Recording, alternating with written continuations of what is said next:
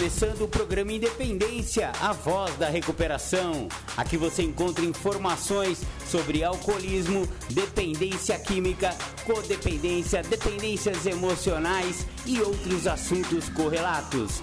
Com vocês, Marco Melo.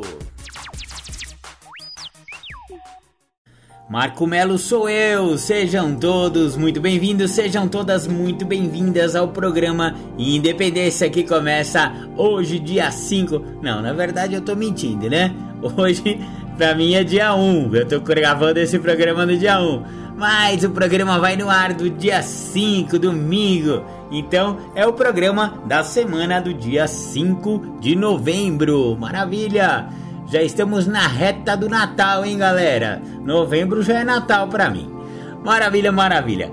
Hoje vamos fazer uma polêmica aqui. Para variar, programa Independência causando polêmica. É, é engraçado que essas controvérsias do programa Independência são bem diferentes da do, do que se prega, né? De, e se não só se prega como se faz nas Irmandades Anônimas de evitar controvérsias públicas. Mas o programa Independência não é uma Irmandade Anônima e aqui a gente causa polêmica mesmo e até entramos em algumas controvérsias e eu tenho certeza que o programa Independência de hoje vai entrar em alguma controvérsia aí porque vamos falar um pouco de centros terapêuticos e clínicas que fazem maus tratos com os seus pacientes, com os seus adictos, e eu acho esse um assunto muito sério. Eu tive a ideia de fazer esse programa Independência quando eu li uma reportagem, né? Aliás, vai ser uma série de reportagens, eu não vejo a hora de sair a segunda reportagem do Intercept Brasil falando sobre um centro terapêutico que prendeu, dopou e torturou mulheres em São Paulo.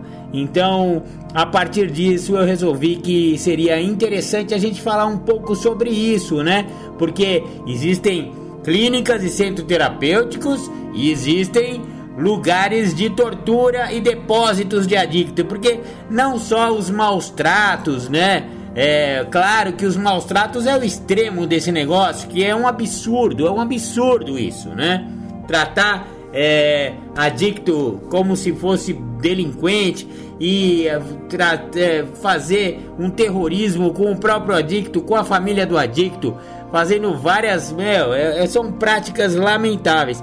Mas existem outras clínicas que nem são assim tão horríveis, mas são depósitos de adictos, né? Vão lá, você vai, você fica limpo, porque lá não vende droga, fica fechado lá dentro, tal, tal, tal, fica limpo aquele período, mas ninguém liga muito para sua recuperação, ninguém quer saber de, de passar passo, de fazer nada, você fica lá é, fazendo sua laborterapia, a família tá pagando, você tá pagando, tá tudo certo, você vai ficar aquele período que foi sugerido, e aí você vai sair e vai voltar pro uso, porque não teve recuperação nenhuma. Aliás, Internação não é recuperação. A internação pode ser um trampolim para você iniciar uma recuperação, se você quiser, se você aceitar a terceira tradição. A terceira tradição já aí sim, já estamos falando de irmandade anônima, né, galera? Então é você ter o desejo de parar de usar. Se você tiver na internação com esse desejo, talvez você saindo da internação, indo para uma sala anônima, é, aceitando, né? Se rendendo e aceitando o programa de 12 passos, talvez você entre em recuperação. Mas não significa recuperação, né? É, então vamos falar hoje sobre esses maus tratos. Eu vou ler um pedaço dessa reportagem só para você ficar revoltado que nem eu fiquei revoltado quando eu ouvi isso. Mas na, é, enfim, vamos lá pro programa Independência de hoje, polêmico como sempre, e espero que você goste do tema de hoje. Vamos começar o programa com a música de abertura, Marco Melo e Rodrigo Dias de Sete Lagoas. Tamo junto, Rodrigo. Muito obrigado aí pela música aí. Legal, legal. Aonde está a recuperação? Ei, você que está em recuperação, acompanhe essa canção. Onde está a recuperação? Composição Rodrigo Dias Sete Lagoas e Marco Melo. Recuperação voltar à vida normal, ato ou efeito de recuperar-se. Não havia pensineira todas as drogas do mundo.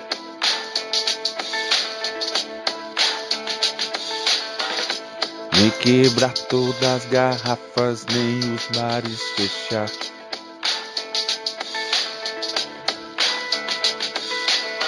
Não adianta aprender todos os traficantes.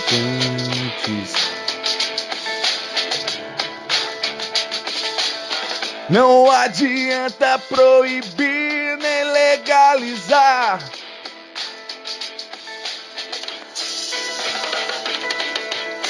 Pois a recuperação só vem de nós mesmos. Não está no remédio, não. Não está nas mãos dos médicos e nem religião. Não está na razão.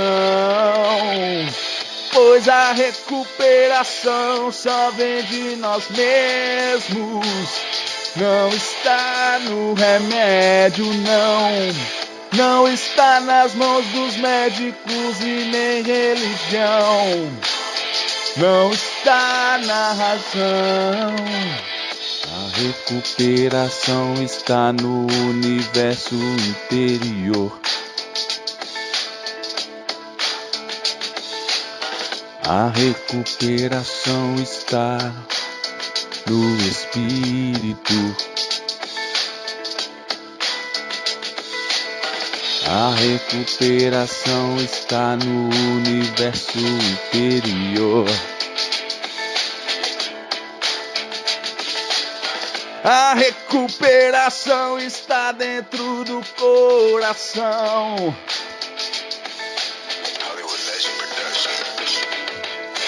Pois a recuperação só vem de nós mesmos.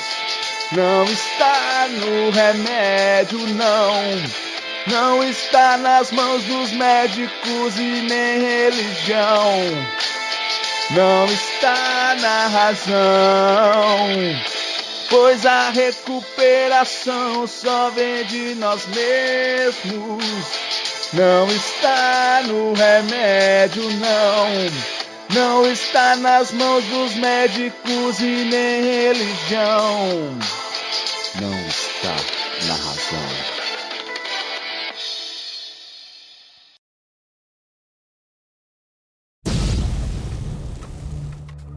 Você que ouve o programa Independência, convido a ouvir pelas plataformas de podcast. O programa Independência está no mixcloud.com barra Programa Independência.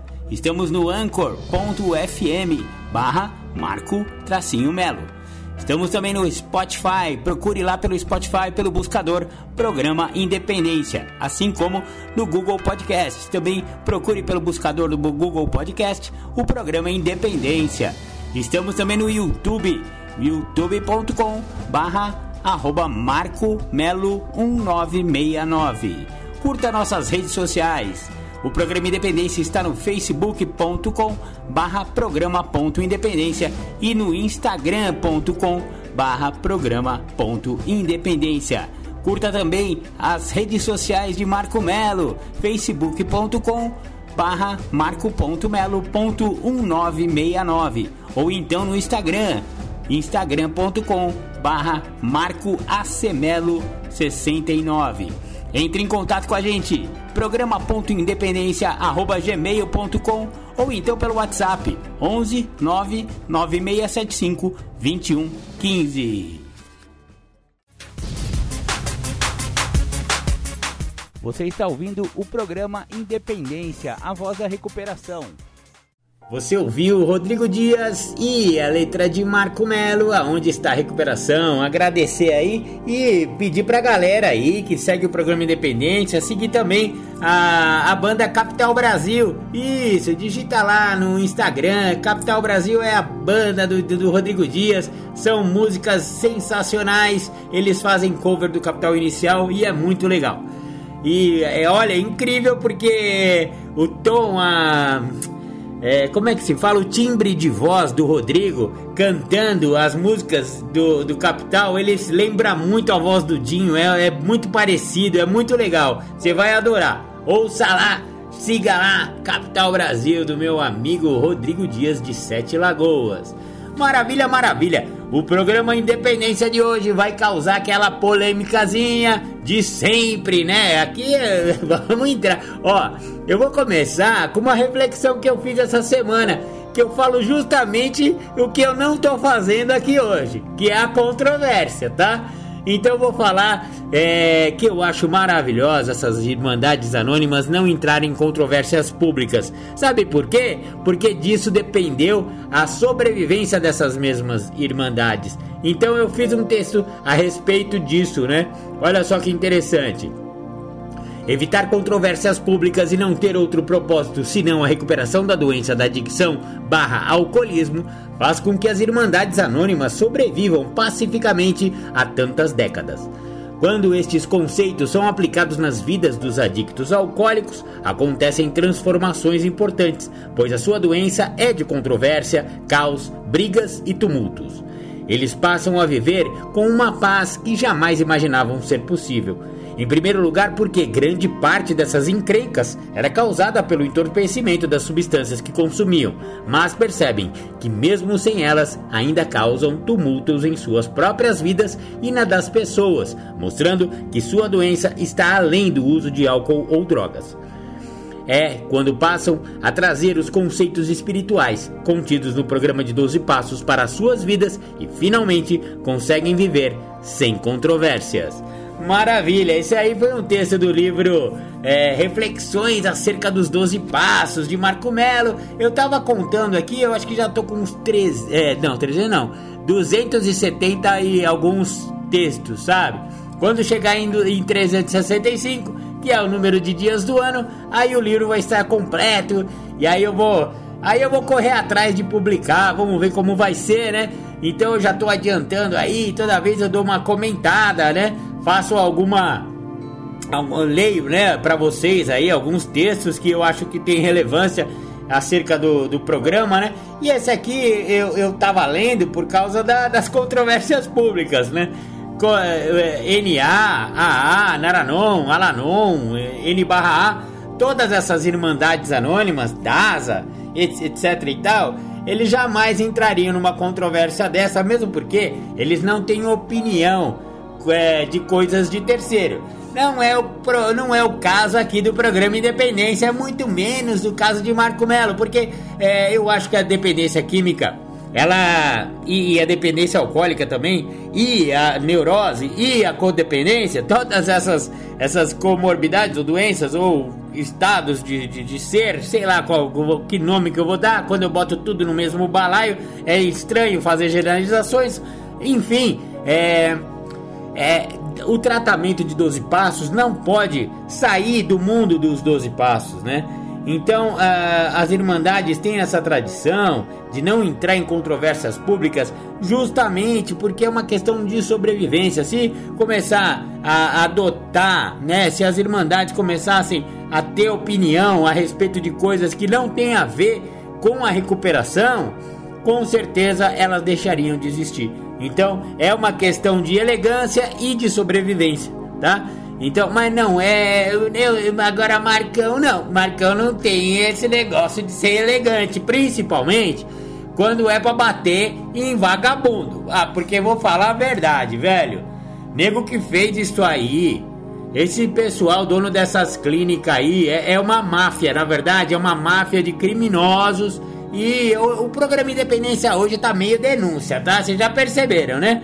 É, eu também vou, vou falar de outras coisas, vou falar muito de recuperação também, mas eu tô abrindo o programa com esse tema polêmico, né? E, e já vou dividindo com você é, essa matéria do. A, a, matéria foi escrita pelo jornalista André Uzeda. É, é, foi agora, recente, tá? 31 de outubro essa matéria. É fresquinha aí acabou de sair do forno, né? E o nome da, da, da matéria, o nome da, da, dessa série de reportagens é Máquina de Loucos. E essa é a primeira parte. Então vamos aguardar aí. E se você quiser seguir essa matéria depois, é só clicar lá no intercept.com.br, tá? E encontrar a matéria lá. É, Centro Terapêutico prendeu mulheres, torturou, enforcou, conversão evangélica, pediu apoio enfim, é, É, é, só procurar lá no Intercept que você vai achar, assim como eu achei essa matéria. A matéria é muito bem feita, o André, o Zeda mandou muito bem na matéria, mas eu ia chamar de sensacional, mas a atitude não tem nada de sensacional. A matéria tá sensacional, tá? É, ela é de denúncia mesmo, né? E então é, vai falar sobre centros terapêuticos que lucram com a internação de usuários de drogas sem fornecer tratamento adequado para reabilitação. Em alguns casos, há agressões a internos, tortura, dopagem e prática de intolerância religiosa. Vamos lá, vamos, vamos para a matéria em si. Em 16 de janeiro deste ano, promotores do Ministério Público de São Paulo, acompanhando agentes da Polícia Civil, foram até um centro terapêutico na cidade de Cajamar, a 29 quilômetros da capital. Eles haviam recebido denúncias anônimas pelo Disque 100 e lá encontraram 75 pacientes internadas em situação degradante, com alimentação escassa, assistência médica insuficiente, sem itens de higiene, sofrendo castigos físicos, tortura e ameaças. O Ministério Público identificou que no local funcionava uma organização criminosa com prática de crimes de tortura e cárcere privado. As pacientes não podiam sair, o ambiente era cercado por muros altos e vigiado por câmeras de segurança.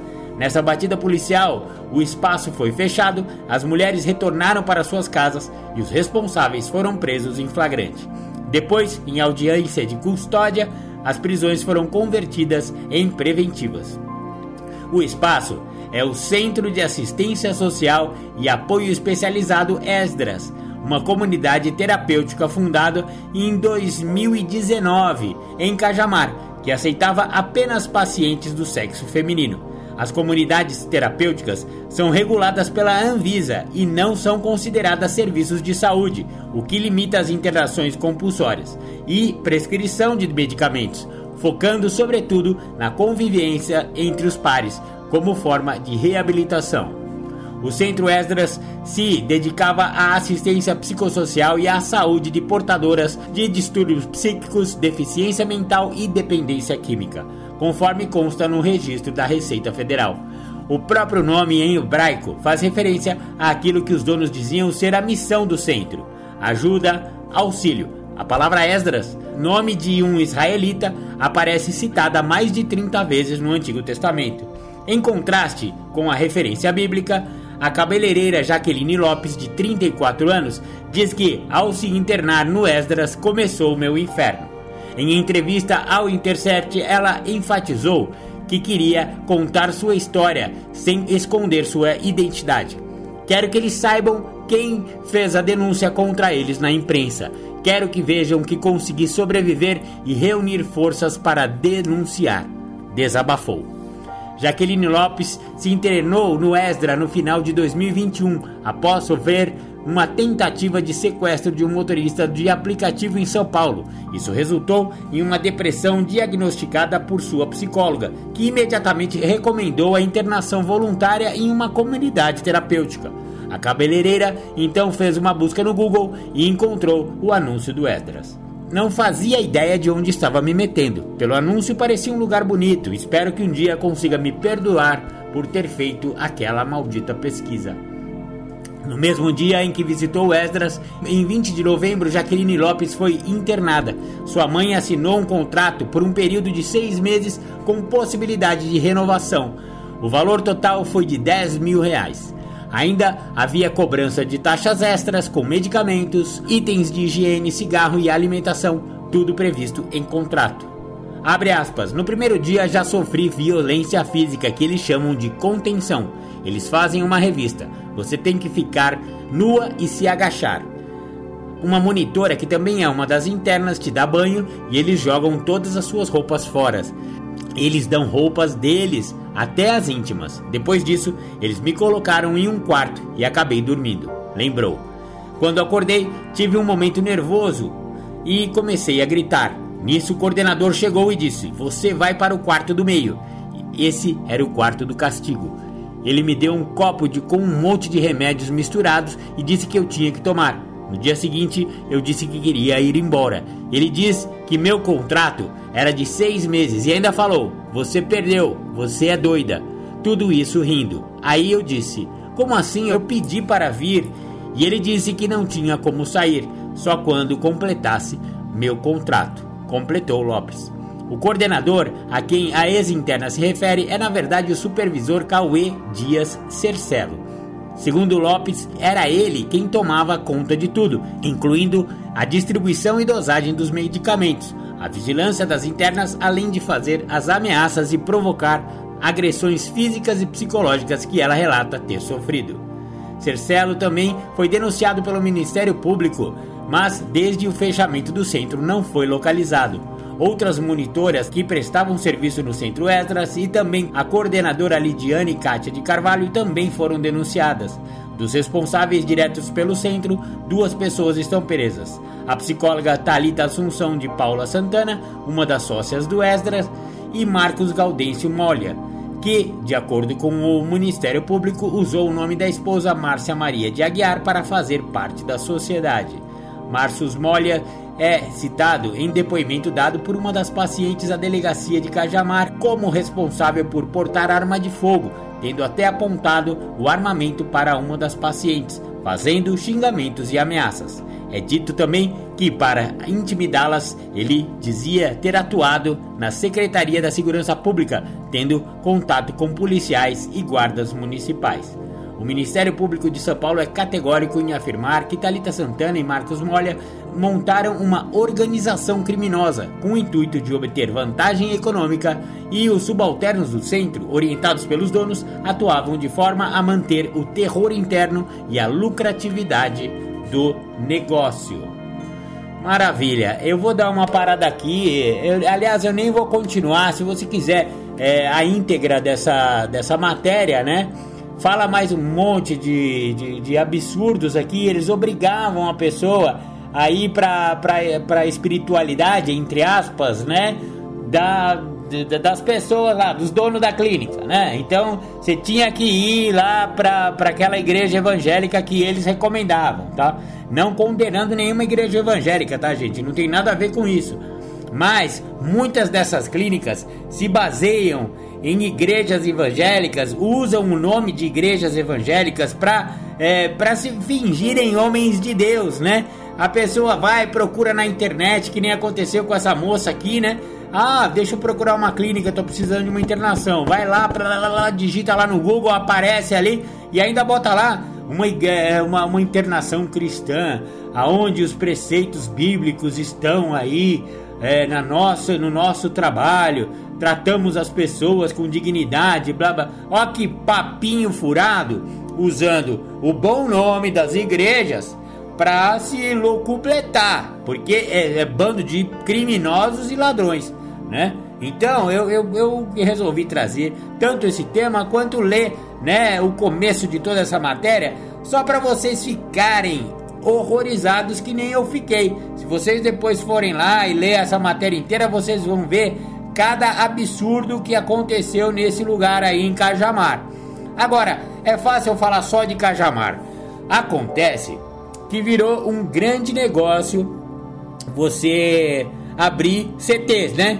centro terapêutico. Mas olha só, a, a lei é, obriga esses CTs, esses centros terapêuticos, eles não podem ter contenção. Ou seja, se for CT, não pode ser involuntária. Aliás, a internação involuntária hoje em dia no Brasil ela está regulamentada e ela só pode ser dada por um médico e ou por um juiz tem que passar por um médico, psiquiatra para assinar, né, esse termo e depois tem que passar por um, ou seja, é um negócio que está regulamentado. Você não pode que nem antigamente. Eu lembro na minha época de internação, tinha umas clínicas aí que eu vou te falar, velho.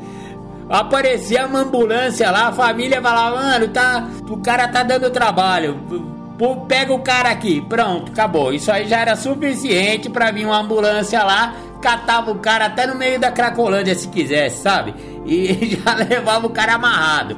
Isso aí já não pode mais hoje em dia. E essa regulamentação da Anvisa também fala que essas, esses CTs, né, esses centros terapêuticos, não podem ministrar medicação. Eles não são médicos, eles não podem.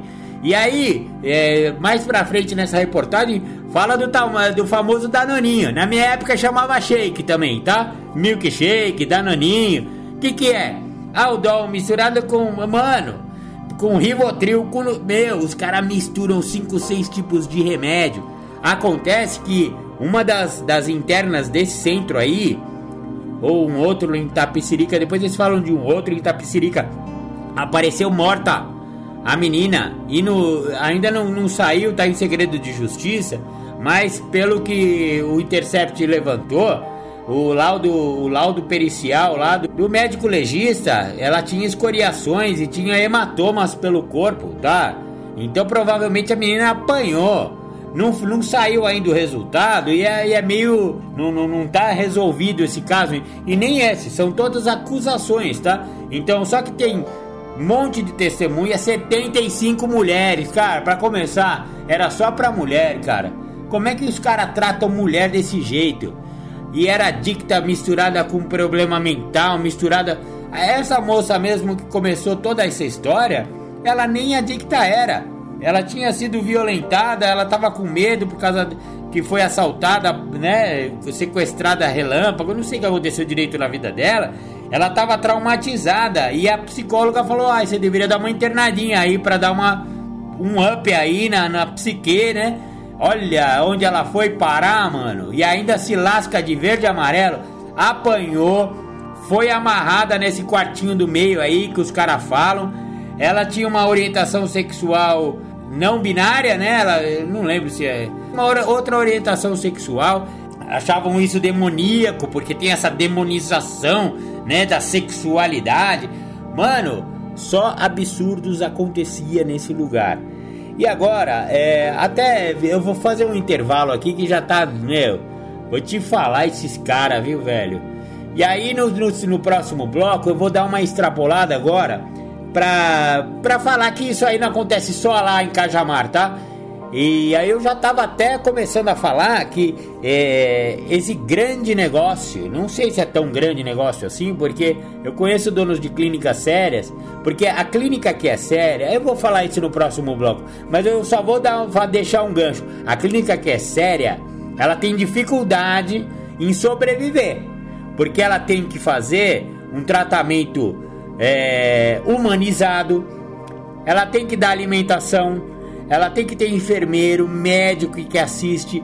Essas clínicas sérias, elas têm muito custo e muitas vezes nem muito lucro dá. Algumas até elas têm que ser mantidas por empresas, por doações, porque você fazer um tratamento de verdade, um tratamento humanizado, um tratamento verdadeiro com pessoas com dependência química não é esse oba-oba. O que, que é o oba-oba? Esses caras conseguem até doação em. em, em ah, ele, ele vive de doação, ele obriga os internos. Tem, tem um caso que eu conheço, obriga os internos a pedir doação aí, comer salsicha, só come salsicha e o que planta lá. É subnutrido, o cara fica lá, meu, quase que passando fome, sabe? E aí, quem trabalha lá são os próprios internos que já chegaram um pouco antes do outro e, e acaba, meu, virando uma bagunça. Para quê? Para reduzir ao máximo o custo do negócio. O cara não gasta quase com comida, não gasta com, com, com pessoal, porque quem trabalha lá é o próprio interno tentando se recuperar as duras penas, né? E, e aí sim, esses daí são lucrativos, porque na família você viu aí esse caso que eu acabei de ler: 10 pau, mano, 10 mil reais pra ficar lá seis meses. Não é assim absurdo, mas é uma grana, hein, velho. Se, se o cara não tiver custo muito alto, dá para ganhar um dinheiro. Imagine que tinha 75 pacientes lá, é só fazer a conta: 75 vezes 10 mil. Quanto esse cara enfiou no bolso. Então, ó, putaria. Vamos falar a verdade, isso aí é uma putaria. No próximo, vamos ouvir um som de recuperação? Já já a gente volta com mais é, desse tema aí: maus tratos, clínicas CTs. Tamo junto, tamo junto, até já.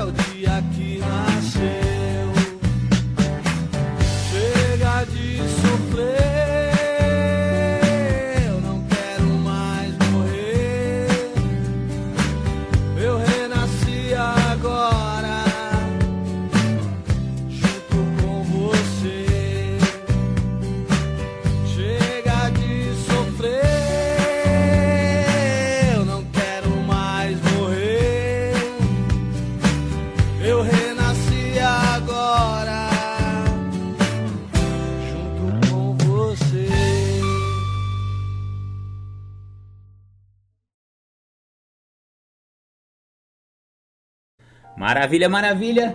Você ouviu aí, beleza? Chega de sofrer, uma música anônima de um companheiro anônimo, né? Muito legal essa música e realmente sofrer é o que acontece com pessoas na adicção ativa.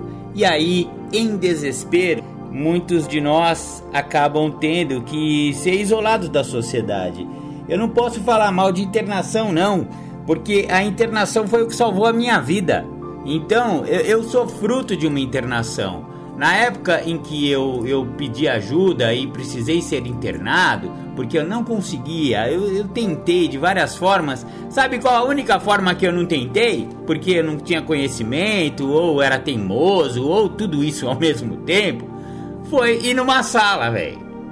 o único jeito que daria certo eu não tentei. Eu tentei psiquiatra porque eu queria o quê? Eu queria droga, né? Queria tarja preta. Que daí tomava com uma cachaça, uns diazepam, uns doideira lá. Aí ficava bem louco, né, mano? Então você acha que dá pra parar de usar droga usando droga? Mano, eu postei isso aí essa, esses dias aí. Não dá pra usar é, parar de usar droga usando droga. Para, meu. Sabe? E sabe o que, que é droga? Fármaco. Fármaco é droga, tá? Ah, Marcão, mas eu tenho falta de lítio no cérebro. Não, tudo bem foi diagnosticado uma carência de lítio, foi diagnosticado uma comorbidade, você está sendo assistido por um especialista em dependência química, médico, psiquiatra, ótimo. Então segue o tratamento, filho. Ninguém está falando aqui que você não deve tomar remédio. Você deve tomar o remédio, só que você não é médico, é só isso que eu quero dizer. Não dá para tomar o remédio por sua conta e nem parar de tomar remédio por sua conta. Então, quando eu tava falando não dá pra parar de usar droga, usando droga, essa daí não, tá, velho? Porque o cara sabe o que ele tá fazendo, tá? Ele vai te dar por um período. Tem pessoas que têm carência realmente de, de certas substâncias neuroativas no cérebro e precisam tomar pro resto da vida. Paciência, velho. Você vai ser esse tipo de adicto. E beleza, dá pra, dá pra tocar a vida. Eu conheço muitos adictos que tocam a vida assim. E vão indo bem, e tão limpos, velho. Esse cara aí não, tá, não pode ser considerado, ah, ele tá recaído. Não. Ah, o remédio que ele toma é para equilibrar a química cerebral dele. É assim que ele fica bem. Porque já conheci alguns casos aí de nego tirar o remédio por sua própria conta e risco e correr risco verdadeiro de recair através do que do, do, do descontrole emocional. O cara parou de tomar o remédio por conta, velho ou acabou o remédio e ele não foi procurar mais, ou sei lá, adicto é, é cheio de história, né, meu? Enfim, não tomou o remédio. O que aconteceu? Pirou na batatinha, mano. Ficou muito louco. E botou o pé pelas mãos, agrediu todo mundo. Verbalmente, tá? Não tô falando que ele saiu batendo, mas é acabar batendo em alguém, porque uma pessoa descontrolada assim, você sabe, né? Então não dá para parar de usar droga tomando cervejinha. O cara fala, né, beleza, aí o, o meu problema é cocaína e crack. Mas a cervejinha tudo bem. Não, tudo bem nada, velho. Bebeu vai voltar a usar alguma hora. Não é hoje, não é amanhã, não é esse ano, vai ser no ano que vem, velho. Mas não tem como tomar uma breja e não voltar a cheirar, velho. Não voltar a pipar. Não dá, mano. Será que dá para entender isso aí? E outra coisa, um dia eu vou fazer um programa só com isso, mas vai ser mais polêmico ainda do que o programa de hoje, que é a tal da ayahuasca, né? Que muitos acham que é um tratamento para dependência química e existe realmente um tratamento para dependência química baseado em tomar chá de ayahuasca. Ó, aí é o meu posicionamento pessoal, tá, velho? Eu fui dessa da seita lá que toma esse chá. E é, dentro da, da, da compreensão da medicina, dos psiquiatras especialistas em dependência química, ali existe droga de verdade. Ah, não, é uma coisa, uma erva de poder do xamã. Vai se ferrar, você e o xamã. Certo, mano? Ali é DMT, velho. DMT é droga, ponto, alucinógena ainda. É droga nervosa, viu? Pra mim, é aquela, aquela brisa lá, que delícia! É parecido com ácido lisérgico. Tanto que uma vez é, não, não tinha lisérgico, né? Que se fala. Tanto que uma vez não tinha o chá, tava com em falta, não veio a planta lá, não sei o que, na seita. A gente fez o quê? A gente fez com um chá de cogumelo. É, é, ou seja, foi igualzinho. Fizemos o mesmo rolê, o mesmo, o mesmo ritual lá com outra droga, outro alucinógeno. Ou seja, velho, pra mim, a ayahuasca também é droga. Então, não dá pra parar de usar droga continuando a usar droga. Ah, tá, mas muitos conseguiram parar com a ayahuasca. Conseguiram parar com a ayahuasca? Vamos falar real então. Como que eles conseguiram parar? Ah, pararam de usar cocaína, crack, heroína, até bebida. É. E pararam com a ayahuasca? Não, não, mas aí eles estão na seita lá, eles continuam lá tomando. Aí é que tá, velho. Então não é. Tro... Aí é transferência, o que eu falei no programa de independência passado, velho. Em vez de transferir pra sexo academia, transferiu pra seita, ayahuasca e ainda tomando mais outro tipo de droga. Ah, então não parou, velho. Para mesmo se tudo bem, eu, ah, deve ter até casos que acontecem. Eu não conheço porque também eu me, me afastei desse meio. Talvez tenha algum caso que o cara usou ayahuasca para baixar a brisa, conseguiu parar com todas as drogas que ele usava, inclusive o álcool, continuou tomando ayahuasca por mais um tempo e depois se afastou da ayahuasca e ficou limpo. Olha, parabéns se esse cara fez isso, mas a maioria dos casos que eu vejo a pessoa continua tomando ayahuasca. Então, é, é, é uma substituição de droga, filho. Desculpa aí. Ah, é uma droga mais natural. Ah, aquela lá não faz mal. Ah, não sei o que, não sei o que lá. Falam isso da maconha também. E pra mim é droga. Então, enfim, velho. Eu nem vou entrar nessa polêmica no programa de hoje, porque hoje a gente tá falando de outra polêmica, né, velho? Hoje a gente tá falando das clínicas que maltratam. Mas, como eu fiz essa postagem essa semana, eu achei importante falar. Então, filho, não dá pra parar. Sem. Sem. sem é, meu, tem que ficar limpo de qualquer substância que altere a mente e o humor. E é o que eu sempre falo: saiu da literatura, lascou, velho. Isso tá escrito na literatura. Então, mano, quem é de NA, quem é de AA, quem tem problema com álcool ou droga, velho, segue o que tá escrito lá, mano. Ou então não segue e vai fazer do seu jeito. Vai dar o décimo terceiro passo. Ah, Marcão, não tem 13 terceiro passo, o programa é 12 passos. É, exatamente. Então vai ouvir o programa o 13 terceiro passo lá que a gente brinca com isso aí. Mano, velho, é muita teimosia e nós somos foda, velho, vou te falar. Bom, é, vamos voltar pro tema do programa de hoje, que eu tô falando da, dos maus tratos, né? É, eu fiquei impactado com a, com a reportagem lá do Intercept, velho eu tô vendo a foto que os caras botaram lá no Instagram, essa clínica aí, né?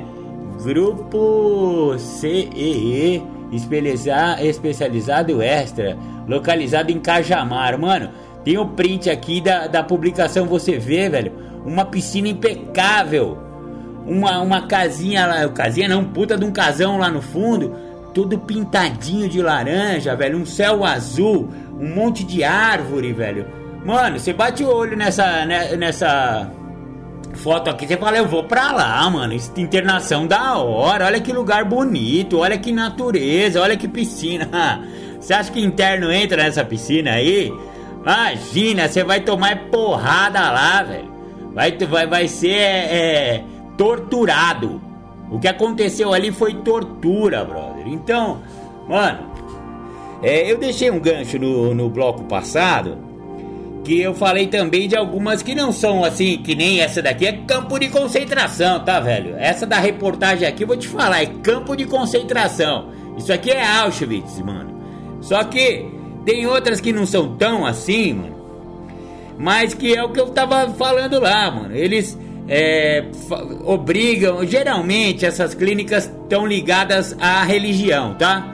Desculpa falar, mas a maioria dessas clínicas muito doidas aí é, é boi e Bíblia. Né? Falam que é boi e Bíblia, né? Porque é fazenda, isolada. Algumas não são em fazenda, são. Meu, virou um grande negócio isso aí. Pulularam milhares de, de, de, de, de CTs, milhares. E aí, muitas igrejas, ou sei lá, eu acho que não é a igreja em si, tá? Eu não gosto de misturar, mas eles misturam. Muitos pastores, muitas pessoas ligadas a essas igrejas acabam é, vendo nessa possibilidade de CT de, de se dar bem. A verdade é essa, mano. Para ganhar um troco.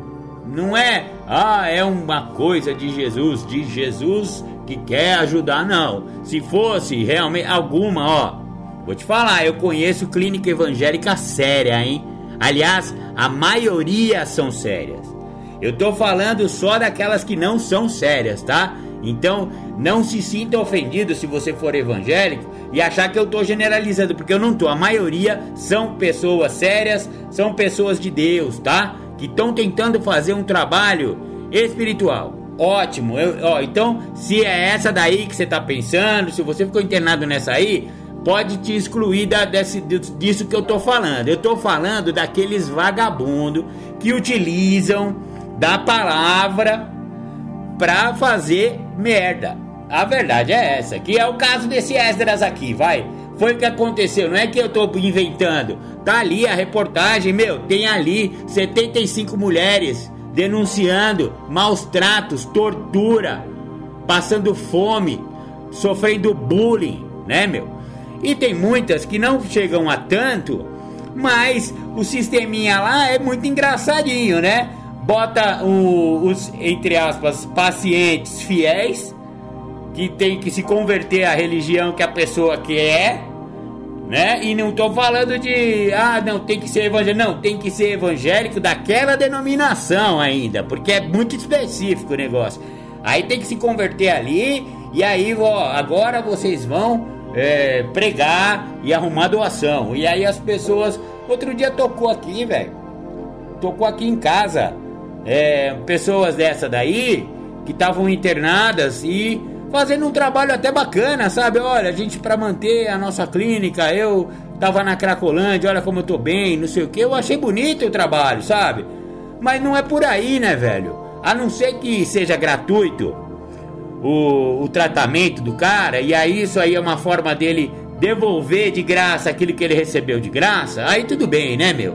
Então ele é, um, é um projeto filantrópico de verdade, se for de verdade, projeto filantrópico se ele estiver indo ali porque ele foi internado de graça e agora ele está tentando manter aquela clínica, meu, perfeito, ótimo.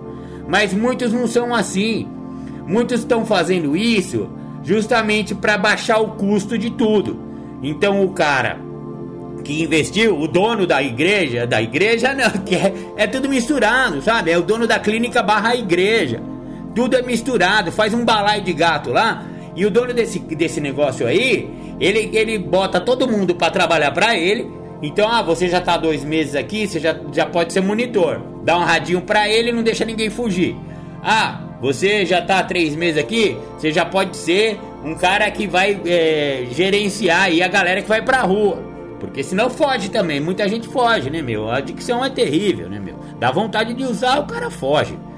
E aí, é, ou seja, ele não paga funcionário, porque os funcionários, entre aspas, são internos, tá? Então ele não tem gasto nenhum com folha de pagamento. No máximo, como ele, ele é, é obrigado a ter, sei lá, um enfermeiro, um médico, um psicólogo, ele faz ali pro forma, né? De mentirinha, faz um contratinho com algum desses profissionais que aparecem lá uma vez a cada três meses só para assinar a papelada, né? E aí, ou seja, ele não tem gasto com, com pessoal, com profissional o gasto é mínimo, as famílias são extorquidas a pagarem uma puta de uma grana, né?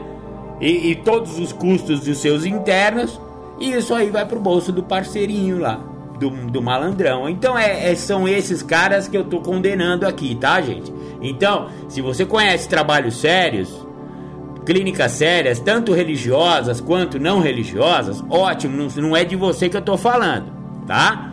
Vamos deixar bem separadinho. Aliás, a, a, a, maioria, não sei exatamente qual que é a proporção, mas eu acho que a maioria são sérias, tá? Mas tem muitas e, meu, muitas e muitas que fazem tudo isso que eu tô falando aqui. E o programa Denúncia de hoje é esse, sabe? Estamos falando de quem não faz o trabalho bacana. Mas vamos falar um pouco de quem faz o trabalho bacana. E eu posso falar da clínica que eu fiquei, tá? Do, do da comunidade terapêutica, porque é diferente, né? Clínica de comunidade terapêutica. Eu acho que clínica, eu não sei exatamente, tá, velho? Tô, tô, tô jogando conversa fora aqui, mas eu acho que clínica é, é considerado serviço de saúde. Portanto, tem que passar por várias, é, vários protocolos da Anvisa. Centro terapêutico, é, é, comunidade terapêutica já não é considerado pela Anvisa apesar de também ter seus protocolos, não tenha dúvida, ela vai ser é, notificada, vai olhar lá se a cozinha está seguindo o padrão, se as pessoas que estão na cozinha têm o certificado, enfim, tem um monte de coisa. Se não estão ministrando medicação, porque não pode, sabe? Quem ministra medicação é um farmacêutico regulamentado, assistido por um psiquiatra regulamentado, entendeu? Então, tudo isso tem que ser visto certinho. Se a pessoa precisa tomar remédio, ele tem que ser assistido dessa forma. Por isso que eu falei que se você corta tudo isso aí, bota interno para fazer tudo isso, só pode dar merda, né, velho? É só pode, porque a, a lei existe para ser cumprida e a lei é assim, mano. Você tem que ser. Quem vai medicar é um farmacêutico e quem vai passar a receita é um médico. É, é, tem que ser assim, velho. Só que não é assim que se faz, né? Na, é, eu tava falando das que dão certo, né? Eu fiquei numa comunidade terapêutica super séria, mantida por uma empresa séria, mantida por uma religião séria. Olha só, eu tô falando aí que não, não dá certo religião com clínica. Não é bem assim. A minha era uma, é, da, da, de uma religião espírita, tá? E que fazia um trabalho de verdade. Então todos esses profissionais que eu falei que precisam existir, lá existiam. E o que acontece quando você tem que fazer um trabalho sério? Você tem que pagar e remunerar certinho tanto os funcionários que trabalham na cozinha, porque esse negócio de ah, o interno é o cozinheiro também é foda, isso aí. O interno pode até colaborar na cozinha, mas tem que ter um cozinheiro profissional. Pô, estamos falando de um lugar onde vai comer um monte de gente e para entrar numa cozinha industrial ou semi-industrial, que vai servir muita gente, você precisa seguir vários protocolos.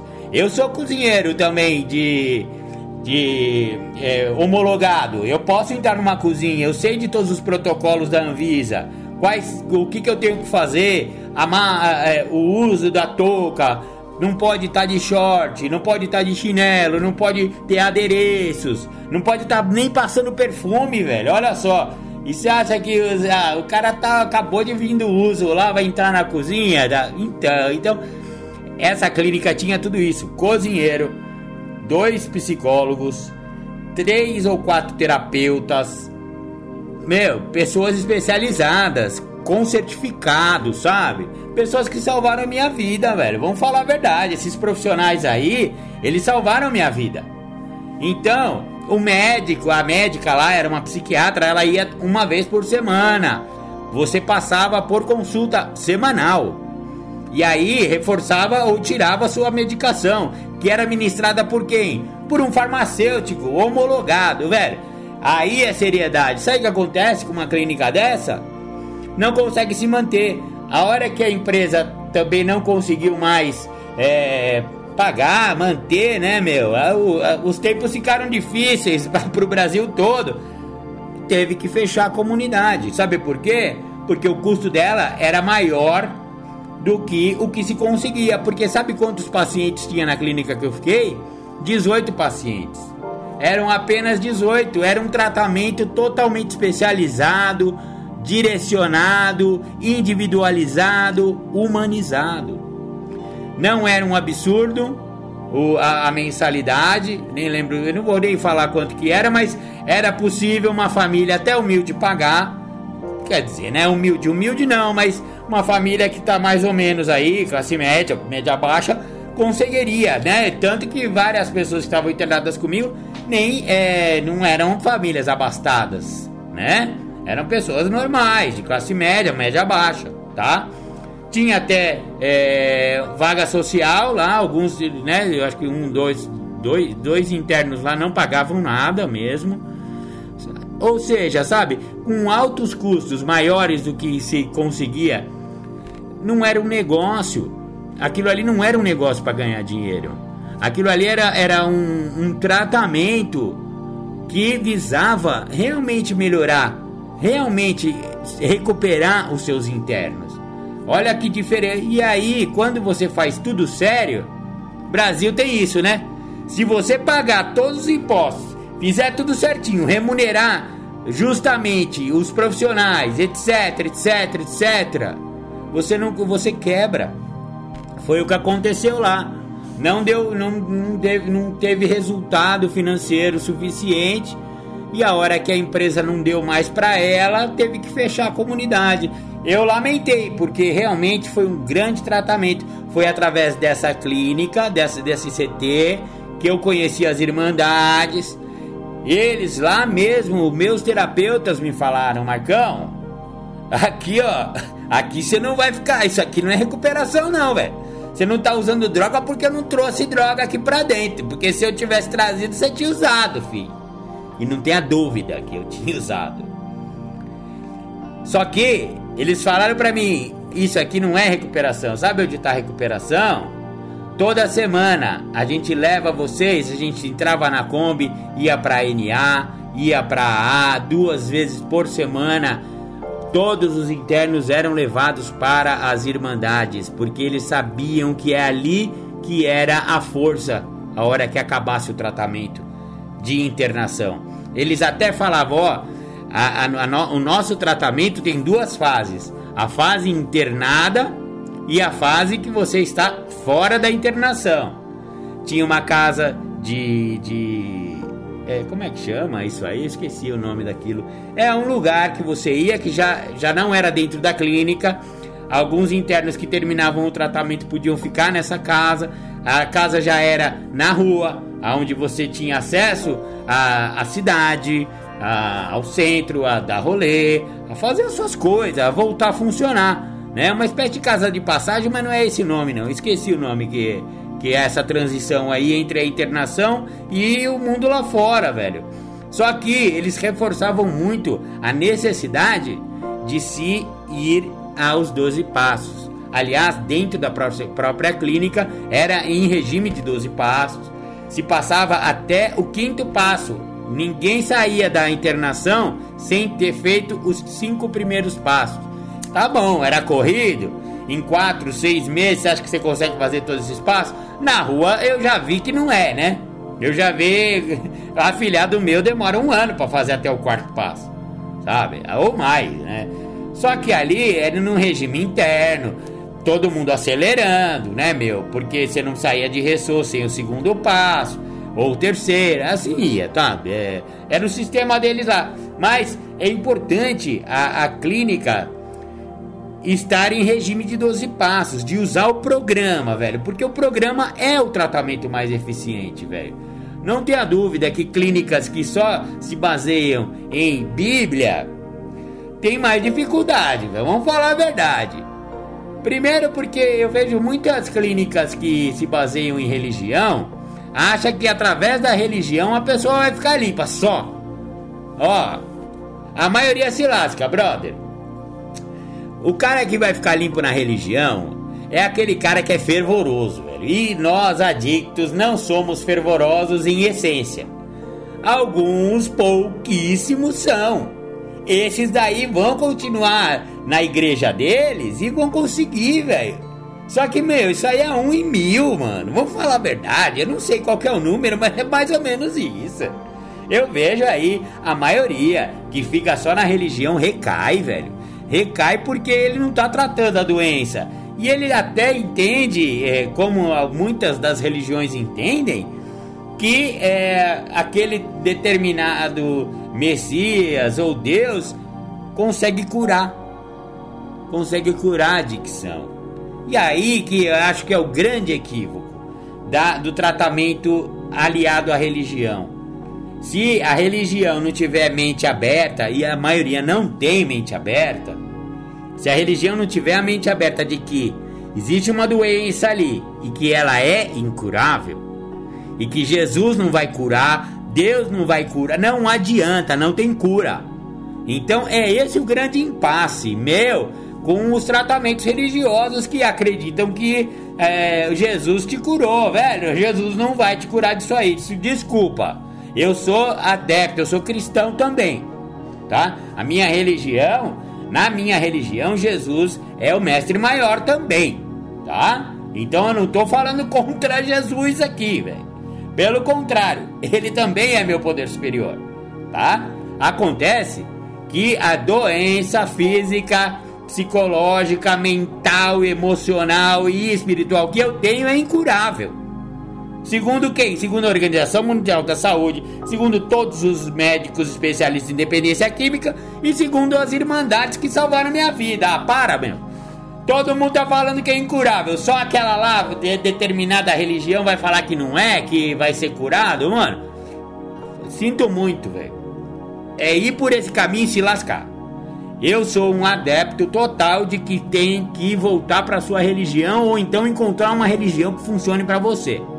Concomitante ao trabalho de passos, concomitante ao programa de 12 passos. Não dá para ficar só lá, velho. É um pé na religião e um pé na programação. Não sendo assim, filho, é caminho é rota de colisão. Ah, rota de colisão é um, é um programa de independência aí pro passado aí. Vai ouvir rota de colisão que você vai entender um pouco sobre isso.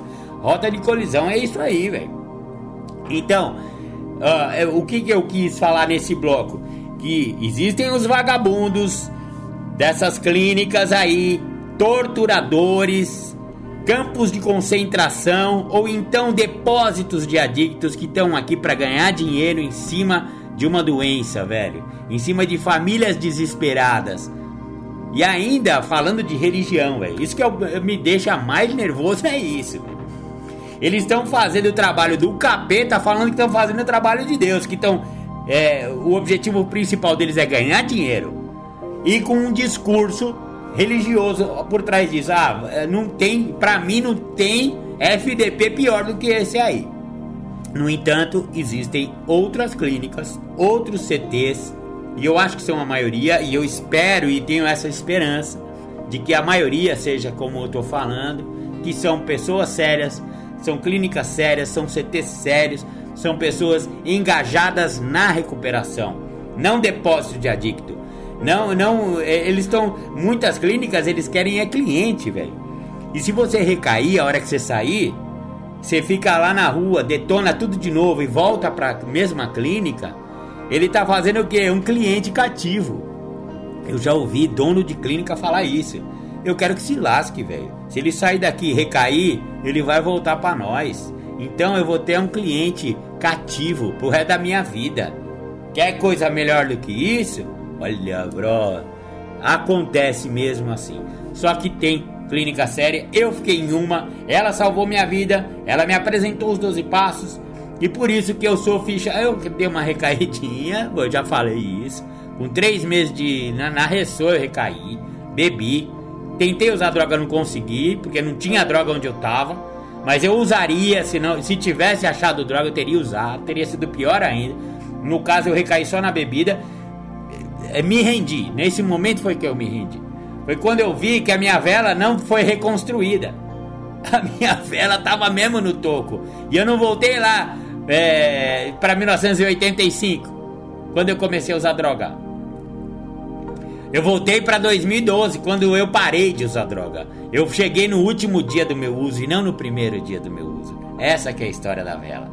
E aí eu me rendi e isso salvou minha vida e desde então eu sou ficha única. E eu tô 11 anos limpo.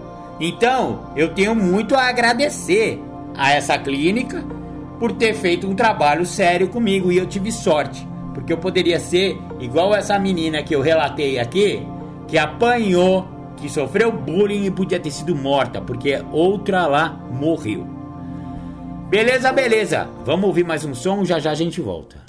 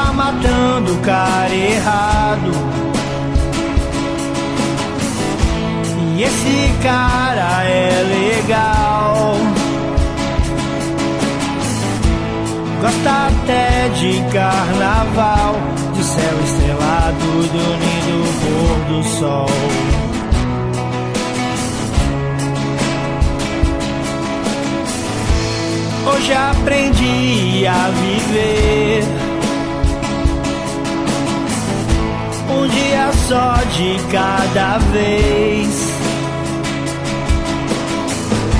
É just é for today. É just é for today.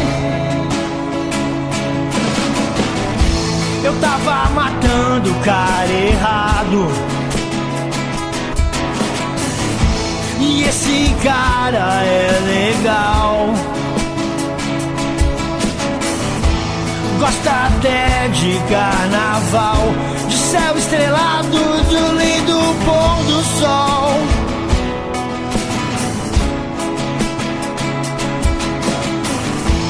Hoje aprendi a viver. O dia só de cada vez. É Justin, é for today.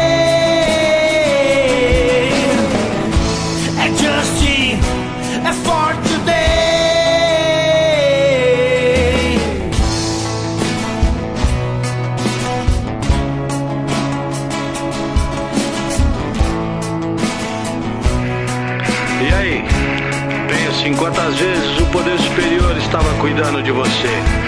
Em um momento em que nada fazia sentido. Lembra daquele momento que a dor era tão grande que os amigos faltavam, que a esperança era apenas uma velha lembrança. Se lembra de quando não haviam bons sentimentos dentro de você e tudo cheirava desgraça. O vazio era permanente, o fracasso, companhia inseparável. E não havia saída se não usar até morrer. Naquele momento, onde não havia escolha, o estômago embrulhado, a boca seca, o nó na garganta, a lágrima presa no canto do olho, a solidão e a angústia gritando muda dentro de você. Por mais incrível que pareça, nesses momentos, ele realmente estava cuidando de você, talvez como nunca antes.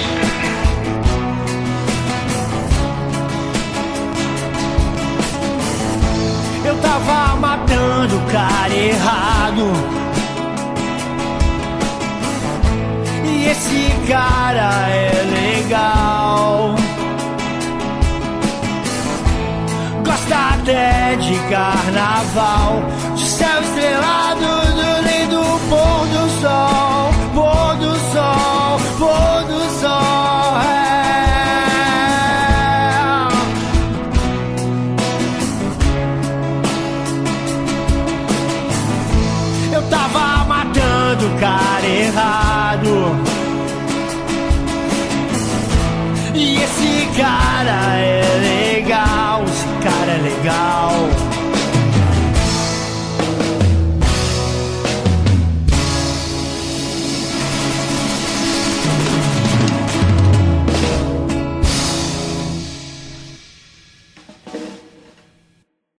Legal, voltamos com o programa Independência. Você ouviu?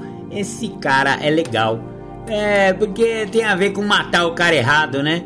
É, esse fui eu. Eu matei o cara errado durante 30 anos de adicção ativa, velho. Vamos falar real, mano. O adicto fica matando o cara errado mesmo. E por dentro tem um cara bacana que tá sendo morto, né? Como estamos falando hoje de, de internação, Nossa, a internação tem muito a ver com essa matança também, viu?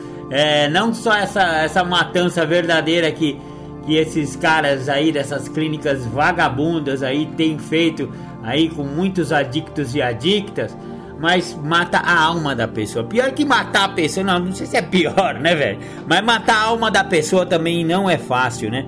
E o adicto é um cara suicida de alma, né? Eu suicidei minha alma durante 30 anos usando droga. Usar droga, o uso de droga é um suicídio é, de alma mesmo, sabe? Você olha no olho da pessoa, a pessoa não tá ali, mano. Experimenta agora que você tá limpo. Quando você encontrar alguém que tá no uso, velho. Até isso aí foi um grande reforço para mim. Porque quando eu, depois de alguns anos, eu voltei lá na, no meu bairro, né? Eu encontrei umas pessoas que eram do meu uso, né? Eu fui até no restaurante que de noite é, é boteco, de dia era restaurante, né? Uma boa feijoada servia lá, serve lá, né? Até hoje tem, né, esse restaurante aí. Eu encontrei algumas pessoas do uso, meu, olha na bolinha da pessoa, velho. Olha como a alma do cara não tá ali, velho. Não tá ali, mano. É só você olhar na bolinha, velho. Bolinha com bolinha você vai ver que esse cara se suicidou. Ele suicidou a alma dele. A alma dele tá escondida em algum lugar, velho. E ele precisa resgatar essa alma. Foi isso que eu fiz, eu resgatei minha alma quando eu entrei em recuperação. Então, quando eu falo que eu devo tudo a esse programa de 12 passos, é por causa disso, sabe? É, é, tem a ver com, com eu resgatar aquele, aquele cara que tava morto, velho. Morto e enterrado, velho. O ego tinha destronado o eu. O eu é aquele coitadinho, estava escondido em algum lugar dentro de mim mesmo. E para resgatar o eu dentro desse programa, haja trabalho de passos, né? Haja, eu acho que o, o, o, programa de 12 Passos é justamente a caminhada, a trajetória do eu. O eu que volta a ser eu, né? Ele, ele, eu tenho que resgatar esse cara e para isso eu preciso primeiro parar de usar, passo 1, um, né? O passo 1 um é aquele que eu tenho que fazer 100%. Eu vou até ler mais uma reflexão que eu fiz hoje, né? O dia de hoje que eu fiz isso, né? No caso hoje para vocês vai ser dia 5, mas agora eu já passei um dia aqui, eu gravei um pedaço do programa ontem dia 1 e agora eu tô gravando a segunda parte aqui no dia 2, no dia de finados, aqui no feriado, e eu falei hoje sobre isso, né? Sobre dois passos importantíssimos, importantíssimos que tem a ver com esse resgate de alma que eu tô falando, tá? Então eu vou ler para vocês um trecho do livro Reflexões acerca de 12 passos de Marco Melo em gestação, né? É, dois passos são muito importantes para a recuperação da doença da adicção alcoolismo. Mas o mais importante de todos é o primeiro passo, que deve ser feito em sua totalidade, pois senão a pessoa não se mantém sóbria ou limpa. Um equívoco comum que muitos adictos alcoólicos cometem na interpretação deste passo é que ele já foi feito no ingresso, quando se conheceu a Irmandade, e que não é necessário revê-lo. Isso não é verdade. O primeiro passo deve ser feito todas as manhãs, ao despertar, pois a doença é incurável e a recuperação tem prazo de validade apenas 24 horas. Admissão e aceitação da doença e a consequente rendição diária ao programa é imprescindível para manter a sobriedade. Outro passo de suma importância é o décimo, pois ele nos conecta com nossas falhas e acertos diariamente, nos impulsionando para corrigir os erros que poderiam nos levar de volta à adicção barra alcoolismo ativos. No décimo passo, entendemos nossos padrões doentios e podemos estancar a doença. Então é sobre isso, né? Eu estava falando do resgate do eu, né? Esse resgate do eu passa necessariamente por vários passos. O primeiro eu paro de usar. O primeiro eu estanco a doença, né? É aquela, aquela, o primeiro, o primeiro passo é pronto socorro, meu. O cara chegou com um corte na barriga no hospital de 40 centímetros, de, praticamente vai do tronco até, até, até a pelve. Imagine um, um, um homem sangrando nesse nível de, de corte. Velho, o que, que o primeiro passo faz? O que, que o médico vai fazer em primeiro lugar? Mano, estanca o sangue. Estanca o sangue, porque senão esse cara vai morrer de hemorragia, né? Ele vai, ele vai perder o sangue dele inteiro. O primeiro passo é estancar o sangue, velho. O primeiro passo é parar a doença. A doença tá matando o cara. Para a doença, pelo amor de Deus, para de usar. Se o cara continuar usando, é usar é sangrar, usar é morrer. Então, o cara que tem a doença da adicção precisa ser estancado. A doença precisa ser estancada na hora ali, é pronto socorro. Sabe? É, é, é a guerra que se ganha se rendendo. Então a rendição do primeiro passo é instantânea. Ela tem que estancar essa doença na hora. Parou de usar, ótimo. Beleza. É uma vez só que eu faço isso? Não, é toda manhã, velho. Porque é o, é o, que eu falei agora, o prazo de validade é 24 horas, filhão. Amanhã você tá sangrando de novo, porque a doença não para, velho. Então toda manhã eu estanco essa doença. Eu paro ela ao admitir a minha impotência perante minha doença, aceitar que eu sou doente e entre, me entregar novamente mais 24 horas ao programa de recuperação, aonde eu não vou usar de maneira alguma. Aconteça o que aconteceu, não uso, velho. Pronto, beleza. Aí vem segundo passo, vou voltando a ter a cabecinha no lugar. Terceiro passo, encontrei um poder superior e agora vou começar a entregar minha vontade. Minha vontade qual? É egocêntrica. Vontade de fazer tudo do meu jeito, né, meu? É essas vontades que eu vou entregar. E a minha vida, né, meu? Porque eu não dou conta da minha vida. Quem dá conta da minha vida é Deus, velho. Ele sabe o que fazer. Eu não tenho a mínima habilidade de lidar com a vida, velho. E adicção é isso, é falta de habilidade em lidar com a própria vida, senão não tinha o, o terceiro passo. Aí no quarto passo eu vou começar a, a identificar quem é esse louco aí, velho. Quem é esse eu? Aonde ele tá? Tá escondidinho lá? Vou escavocar lá tudo até eu descobrir quem é o eu. Porque o ego que tá dominando esse corpo, velho. Já faz anos que o ego que domina ele. Então acho eu, maravilha. Peço ajuda pro padrinho, né? Porque eu, eu não consigo fazer nada sozinho. Eu preciso de Deus e preciso do padrinho. Que pra mim é o meu representante de Deus aqui na terra, mano. Esse cara que vem com as mensagens do poder superior pra mim. É ele que vai puxar minha orelha, porque Deus deixou eu fazer a tua. Deus me deu a... o livre-arbítrio, eu faço o que eu quero. E se eu fizer o que eu quiser, mano, eu volto a usar. O padrinho vai me ajudar, porque o padrinho é o representante do Senhor, velho. Aí, o que que acontece? Ele vai me ajudar a desvendar quem é esse eu. Ele vai me ajudar a trilhar essa trajetória em busca desse eu. E a hora que eu começar a conhecer esse cara, eu começo a fazer também o caminho de me livrar dos meus defeitos do ego. O, como eu deixei o ego trabalhar na minha vida durante todo esse tempo de ativa, a hora que eu chego num programa de, de, de, recuperação e eu começo a trabalhar esses passos e identifiquei quem é o eu e quem é o ego, agora eu preciso me lembrar do ego e é no sétimo passo.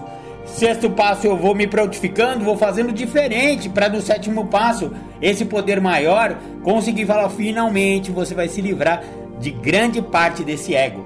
Não vai dar para tirar o ego inteiro, porque o ego também, sem o ego a gente não sobrevive, tá? O ego faz parte da estrutura psicológica do ser humano. Ele só tá no lugar errado, velho, tem que ter ego. Ele só não pode ser o senhor, ele tem que ser o servo. O ego tá sendo o senhor, mas o ego é o servo, velho. Ele não pode deixar de existir, mas ele é um ótimo servo. O ego é ótimo para servir, ele é péssimo para ser o senhor, para dominar, para ser o dono do, do pedaço. Ele não é o dono do pedaço. Agora eu botei o eu no trono e aí eu vou precisar me livrar dos entulhos do passado. Passo oitavo, passo nono, vou fazer diferente, vou fazer reparações, Vou consertar a janela do vizinho que eu quebrei com a minha bola. Eu dei aquela chutalhada lá, quebrou a janela e eu falo, desculpa aí, não, desculpa aí nada. Vai lá e conserta a janela, é isso. Oitavo e nono passo é isso. Vai consertar a janela do vizinho, velho. Sabe? É, para de, de, de quebrar novas janelas, porque tem a ver com isso. Quando eu faço oitavo e nono passo, eu estanco também essa doença de prejudicar todo mundo. Para de, de, de quebrar janelas. Eu deixo de ser um quebrador de janelas para não ter que ficar toda hora vindo lá com vidro, com massa, tendo que consertar as janelas que eu vivo quebrando. Para, mano. Aí décimo, décimo primeiro, décimo segundo, esse você vai fazer todo dia. Junto com o primeiro passo lá, é todo dia. Todo dia você leva mensagem, todo dia você olha para si mesmo, faz um inventário pessoal e todo dia você vai orar e meditar para que você seja uma pessoa melhor. Você vê que o programa de 12 passos, ele é perfeito. Mas muitas pessoas, para chegar nesse programa, e eu sou um desses caras, eu precisei de uma internação. Eu precisei escolher ficar isolado da sociedade e eu tive que confiar em uma equipe, em uma clínica, em um diretor de clínica, em um médico de clínica, em um psicólogo de clínica, em um terapeuta de clínica. Agora, o, o mais foda que tem, velho, é quando esses caras, todos esses profissionais que eu falei, eles não têm idoneidade. E eles não estão ali para me ajudar a recuperar, e sim ajudar a me matar. Eles são igual a doença, velho.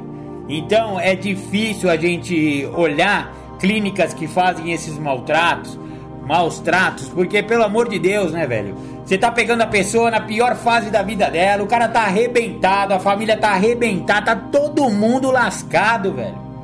E aí o cara vai e se aproveita dessa fragilidade pra ser safado, mano. Não, não dá, né? Então o programa Independência hoje falou dos CTs e das clínicas e, e os maus tratos, e o que é, é, é, não dá para entender como pode ter ser humano assim ainda hoje nesse planeta, tá? Esses caras vão ser expurgados desse planeta. Não é possível um cara desse continuar fazendo tudo errado e ainda se dar bem. Financeiramente se dá bem, porque o que se faz aqui, lei do retorno, lei da ação e reação, com certeza esses caras aí não vão se dar bem, velho. Não vai, no final não. No final não vai se dar bem. O bem, o bem eu, eu acredito, o bem sempre vai vencer o mal. Então o bem vai vencer esses maus tratos, tá? É isso que o programa Independência queria trazer para vocês hoje. Espero que vocês tenham é, pelo menos entendido esse posicionamento aí do programa e o meu, Marco Melo, a respeito disso. Queria mandar um beijo aí, um abraço a todos os seguidores, né? todos os nossos camaradas e companheiros que, que ajudam a gente. Ah, e também aqueles que compartilham nossas, nossas publicações, aqueles que mandam joinha, aqueles que curtem a página, mano, continua ajudando a gente, velho. O retorno de vocês é muito importante. Ah, sim, esqueci. Hoje tem uma inédita do Julião lá, é A Fuga. Então ouça uma inédita do Júlio César agora. Beijo no coração, tchau, valeu, tchau, tchau. Você está ouvindo o programa Independência, a voz da recuperação. Agradecer o grupo aí que me convidou para falar do tema sobre a fuga. E eu interpreto esse tema como um mecanismo de defesa. Eu entendo claramente que são inúmeras as vezes que eu já me utilizei da fuga, um defeito, uma falha para não lidar com a realidade que me cabe, seja esta na minha casa, no trabalho ou junto aos meus amigos, meus colegas, pessoas que eu convivo. Por vezes, para com que eu não tenha que ficar dentro da minha casa, eu fujo, né, exerço esse mecanismo de defesa, fuga, falando estou indo ao grupo. Em outros momentos no trabalho onde eu me encontro, eu fujo da responsabilidade que me cabe com a ideia de que não estou passando bem, preciso ir no médico. E às vezes também, quando eu estou junto de pessoas a quais eu não curto estar com estas, eu exerço a ideia da fuga através de eu tenho um trabalho da escola a fazer, ou eu tenho um compromisso. E hoje eu pude viver isso na prática, pude entender que a fuga está presente, independente de quem seja e aonde se esteja eu saí para fazer uma atividade de esporte, uma atividade intensa, e pude perceber claramente que o movimento que eu fiz num determinado momento da atividade estava pautado na fuga de uma realidade que eu estava vivendo ali naquele instante. Eu tinha me alimentado em excesso na verdade, eu fugi através da comida de um sentimento que eu estava manifestando, mas eu não tinha tido a perspicácia de perceber. Eu estava ansioso, estava também temeroso. E aí comi, né, num horário que eu não estou acostumado a fazer a refeição, me alimentei de uma forma mais intensa um pouco e na sequência já tive atividade.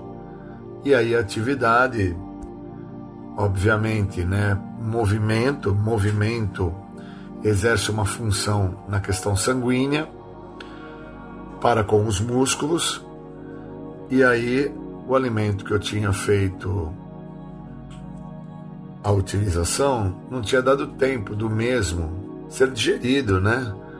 Não tinha dado do tempo do mesmo ter virado energia.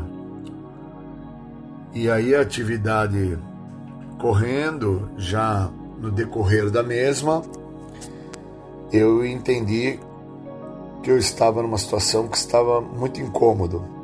Esse incômodo eu não queria senti-lo. E para não senti-lo, eu passei a fugir dentro da atividade de esporte que eu estava fazendo, não vendo a possibilidade que eu poderia ter causado para mim uma indigestão ou até mesmo um mal maior não sei qual, mas poderia. E aí, quando terminei a atividade, sentado numa cadeira, descansando, eu percebi que não sou só eu que sou assim. Inúmeras outras pessoas, para não terem que olhar o que está se passando nas suas vidas, pegam seus carros, atravessam 200, 300 quilômetros para chegarem à beira de uma praia, sentarem numa cadeirinha e ali fugirem por alguns instantes de uma realidade que cabe a elas, que só vai retornar a elas quando elas retornarem às suas casas após viverem novamente todo o processo de 300 quilômetros de retorno até sua casa e a hora que abre a porta ela se encontra com aquele sentimento a qual ela fugiu por algumas horas deste. E eu percebi isso hoje, que saí bem cedo de casa para fazer uma atividade, tive que viajar por um, um percurso aí longo, me cansei. E dentro desta canseira que eu desenvolvi, eu busquei fugir, suprir com a comida.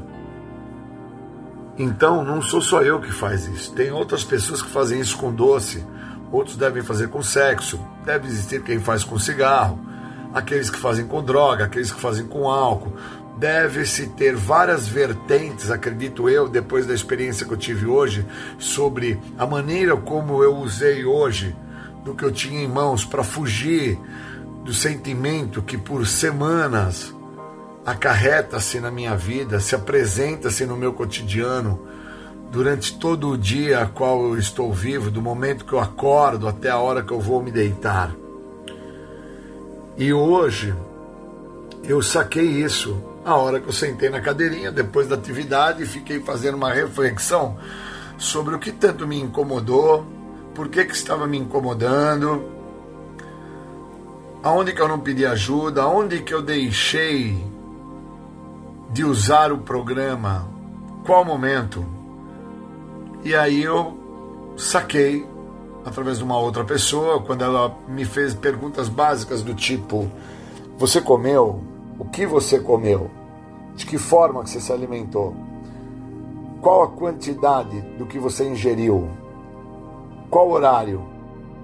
E aí essas questões, essa situação confrontativa me levou a pensar. E aí eu fiz uma avaliação ali e entendi que essa condição que eu exerci de fugir do que eu sinto, porque a semana para alguns termina no domingo. Para mim a semana começa no domingo.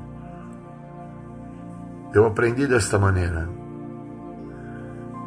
E aí eu fiquei a pensar, caramba, hoje, primeiro dia da semana, para mim, um dia que eu tenho que começar pautado em olhar minha agenda, entender o que eu vou fazer, de que maneira que eu vou lidar, eu já comecei buscando fugir do que eu estava sentindo porque eu estava temeroso, estava ansioso, estava com dúvidas sobre o que eu tinha que fazer no dia de hoje, não levando em consideração toda a capacidade técnica que eu tenho, todo o aprendizado que eu trago, de todo o período né, que eu já vivenci o processo.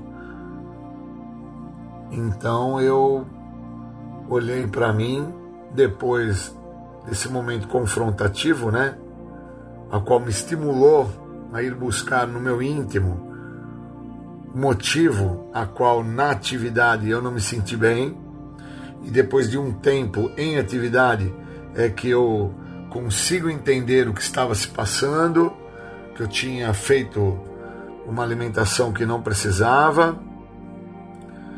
E aí muda tudo.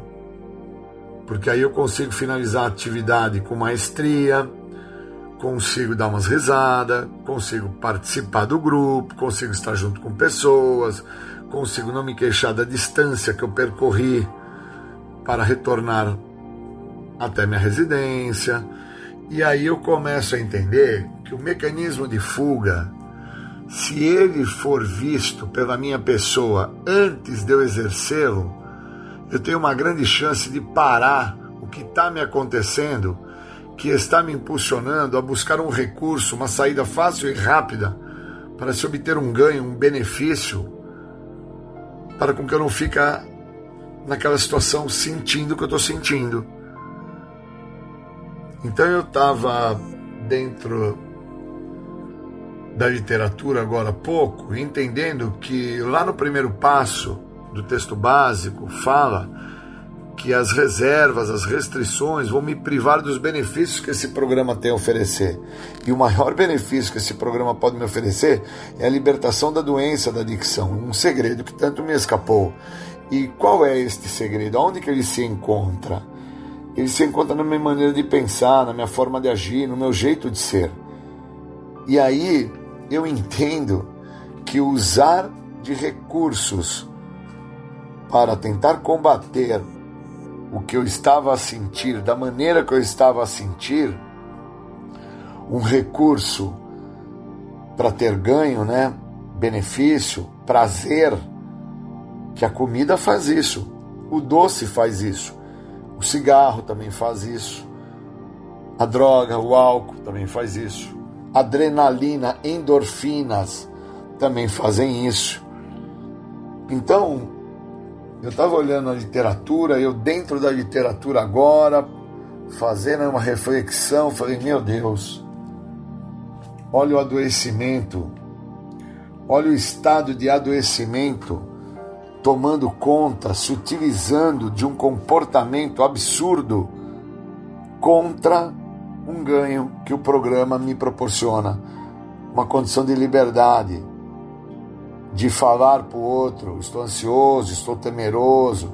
Será que eu tenho condição mesmo de fazer atividade física proposta? O que é que está me faltar neste momento? É um apoio? É um ombro amigo? É uma fala? De que você vai conseguir, você é capaz, você está treinado para isso. Você não precisa fugir neste momento através de nada, Júlio. Você precisa olhar o que está se passando, entender por que está se apresentando, o quanto você já se doou para a situação que você tem que superar e o que é que está te fazendo agora acreditar que você pode se realizar no fracasso em não atividade feita, em não conclusão da atividade, em não realização do feito. Por que se realizar nisso se você anseia pelo sucesso? É como fala na literatura. E aí, lendo a literatura, eu pude fazer essa reflexão e entender que tudo que é novo, tudo que exige da minha pessoa para que eu me disponha a ter que passar o processo, por vezes eu não quero. Como eu não passei, como estou a passar o processo agora, estou a desbravar situações que estão se apresentando agora na minha vida, situações essas que eu nunca tive contato, nem mesmo na ativa e nem tampouco hoje em sobriedade, sem uso. Estas me confrontam. O, re, o resultado, a resposta é o que por vezes eu anseio. E a resposta eu só tenho depois que eu passo o processo. Enquanto eu não passo o processo, eu não tenho resposta nenhuma. Eu tenho a dúvida, eu tenho um medo paralisante, eu tenho um medo egocêntrico, eu tenho a falta de prática, eu tenho questionamentos. E tudo isso é mecanismo de defesa. Mas a fuga que eu acabo exercendo não me deixa ver todos esses mecanismos de defesa, porque eu faço um trabalho rápido que compensa tudo isso que eu estou a sentir através de algo que eu vou ingerir.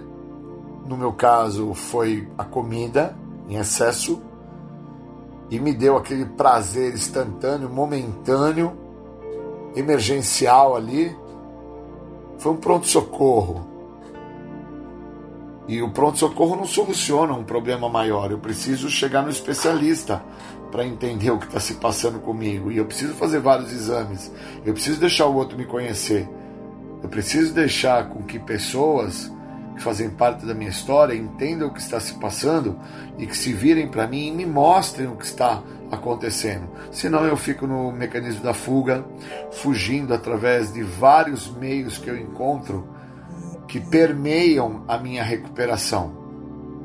Seja no sexo, no relacionamento, no trabalho, na ida aos grupos, na participação das reuniões, nas atividades físicas, nos abusos cometidos. E eu saquei isso hoje. E aí o grupo me chama para falar um mecanismo de defesa, para falar sobre que, que eu interpreto sobre a fuga. A fuga é nociva. A fuga me impede de lidar com aquilo que eu sou e utilizar o que o programa tem a me oferecer em todas as áreas da minha vida. E hoje me impediu de utilizar o pedido de ajuda numa área específica que é do esporte. Então eu queria agradecer vocês por terem me convidado e muito obrigado. Nada por acaso, nada. Né? O companheiro me chamou, falou e eu entendi que não existe o acaso. Existe algo muito maior que está me mostrando que eu preciso me atentar. Que ficar a fugir através de pessoas, lugares, coisas, atitudes, seja o que for, eu estou a me prejudicar cada vez mais. Obrigado e bons momentos. Valeu. Você está ouvindo o programa Independência, a voz da recuperação. Eu acho importante o seguinte: vocês me chamam para falar de recuperação, vocês me chamam para falar sobre tratamento, vocês me chamam para falar um pouco da minha experiência. Eu acho que por estarmos num grupo messigênico, um grupo grande, eu com 28 anos limpo, entendendo que eu só me encontro a tratamento há oito anos, e aí alguns aqui podem falar assim, né, na reunião aqui, porra, mas o Júlio tem 28 anos que não faz uso, que é membro da Irmandade, mas ele só está em tratamento há oito. O que, que ele fez com os outros 20? Não fiz porra nenhuma. Só fiz merda. Se tem um cara aqui que tem uma capacidade 110% para se prejudicar antes de vocês, esse cara sou eu. Se tem um cara aqui que ficou por 20 anos sem entrar em recuperação, em tratamento, utilizando-se do que o programa tem a oferecer, esse cara também sou eu. Se existe algo nessa estrutura onde a primeira pessoa do singular é a pessoa mais importante dentro desse grupo messigênico que eu estou aqui, ó, que são todos vocês, esse também sou eu. Eu não coloco em nenhum momento meu pai, minha mãe, meu filho, vocês, a sociedade, o carro, a moto, o barco, a lancha, nada disso antes da minha pessoa. Porque eu coloquei isso por 20 anos antes da minha pessoa e aí eu acabei que eu não consegui me tratar da doença da adicção. E como fala na literatura, eu fui assolado pelo que o programa fala: fama, prestígio e poder. São três fatores que vão assolar vocês. Quando nós estamos falando na expressão de assolar, É como se nós estivéssemos na época da escravidão e lá ia se açoitar os escravos, a quais os mesmos estivessem por alçar voo dentro daquilo que na época tinha para eles. Vamos pensar que eles não podiam pegar um tipo de comida, não podiam é, usufruir dos benefícios das senzalas, não podiam ter algumas coisas. E essa ideia de esse prestígio, essa ideia do poder de se ganhar algo, é, da fama de ser aquela pessoa que, que fez algo, algo tinha que açoitar a eles. E aí vinham os capitães e açoitavam os caras. E no nosso caso, que temos a doença da adicção, a doença vai vir e vai te açoitar. Ela vai acabar com você. Ela vai te tirar teu filho de perto de você. Ela vai tirar tua mulher de perto de você. Ela vai tirar teu pai de perto de você. Ela vai fazer você perder em todas as áreas da sua vida. Ela vai fazer com que você vivencie um processo onde você vai ser dizimado. Mas aí eu venho parar num grupo anônimo como esse aqui e não entendo o que eu estou fazendo aqui. E aí eu fiquei assim por 20 anos. Dentro do grupo, até frequentava, fazia bastante dentro do grupo. Eu era secretário, eu era tesoureiro, eu era RSG, eu era o cara que ia nos eventos, eu era o cara que fazia, acontecia, existia, porque quando eu chego ao programa, eu chego sem existência. Eu chego sem nome, sem sobrenome. E aí, por estar a frequentar o programa, por estar a viver dentro do programa, eu começo a ganhar nome, sobrenome. Eu começo a ter aquilo que eu falei que vai me prejudicar mais para frente, se eu não entender o que eu estou fazendo, aonde eu me encontro e o porquê que eu vim parar onde eu me encontro. E aí eu ganhei fama, ganhei prestígio, ganhei poder, e esses itens que eu fui ganhando foi me preparando para o assolamento. Fui assolado pela doença. A doença acabou comigo. E o interessante é que ela me destrói não fazendo uso. Eu, com 20 anos limpo, eu chego ao ápice da loucura e aí eu busco uma saída fácil e rápida, que eu vejo que muitos dos membros deste grupo optam pela saída fácil e rápida, buscando usar álcool, buscar usar droga, buscar fazer qualquer uso de qualquer substância psicoativa. Eu já não. Como eu já vinha com muitos anos sem o uso do químico, então eu busco por uma saída fácil e rápida para o extermínio próprio. E aí eu busco um jeito de me suicidar com 20 anos limpo. Isso já sendo um cara do jiu-jitsu, isso já sendo um cara com motos de alta performance, já sendo um cara com seus carros SUV, já sendo cara de viagens internacionais, já sendo um cara que eu acreditava que era o cara que existia porque o programa tinha me dado tudo isso. Só que em nenhuma parte da literatura fala que o programa vai dar isso, e o programa não dá nada disso. Isso é um estado de loucura que o demente, sem mente, que mente para ele mesmo, começa a acreditar que porque não está usando droga, então ele vai ganhar carro, moto, barco, lancha, prestígio, fama, poder e ele vai ser assolado no percurso. Ele vai ser assolado, não tem como escapar. Vai ser.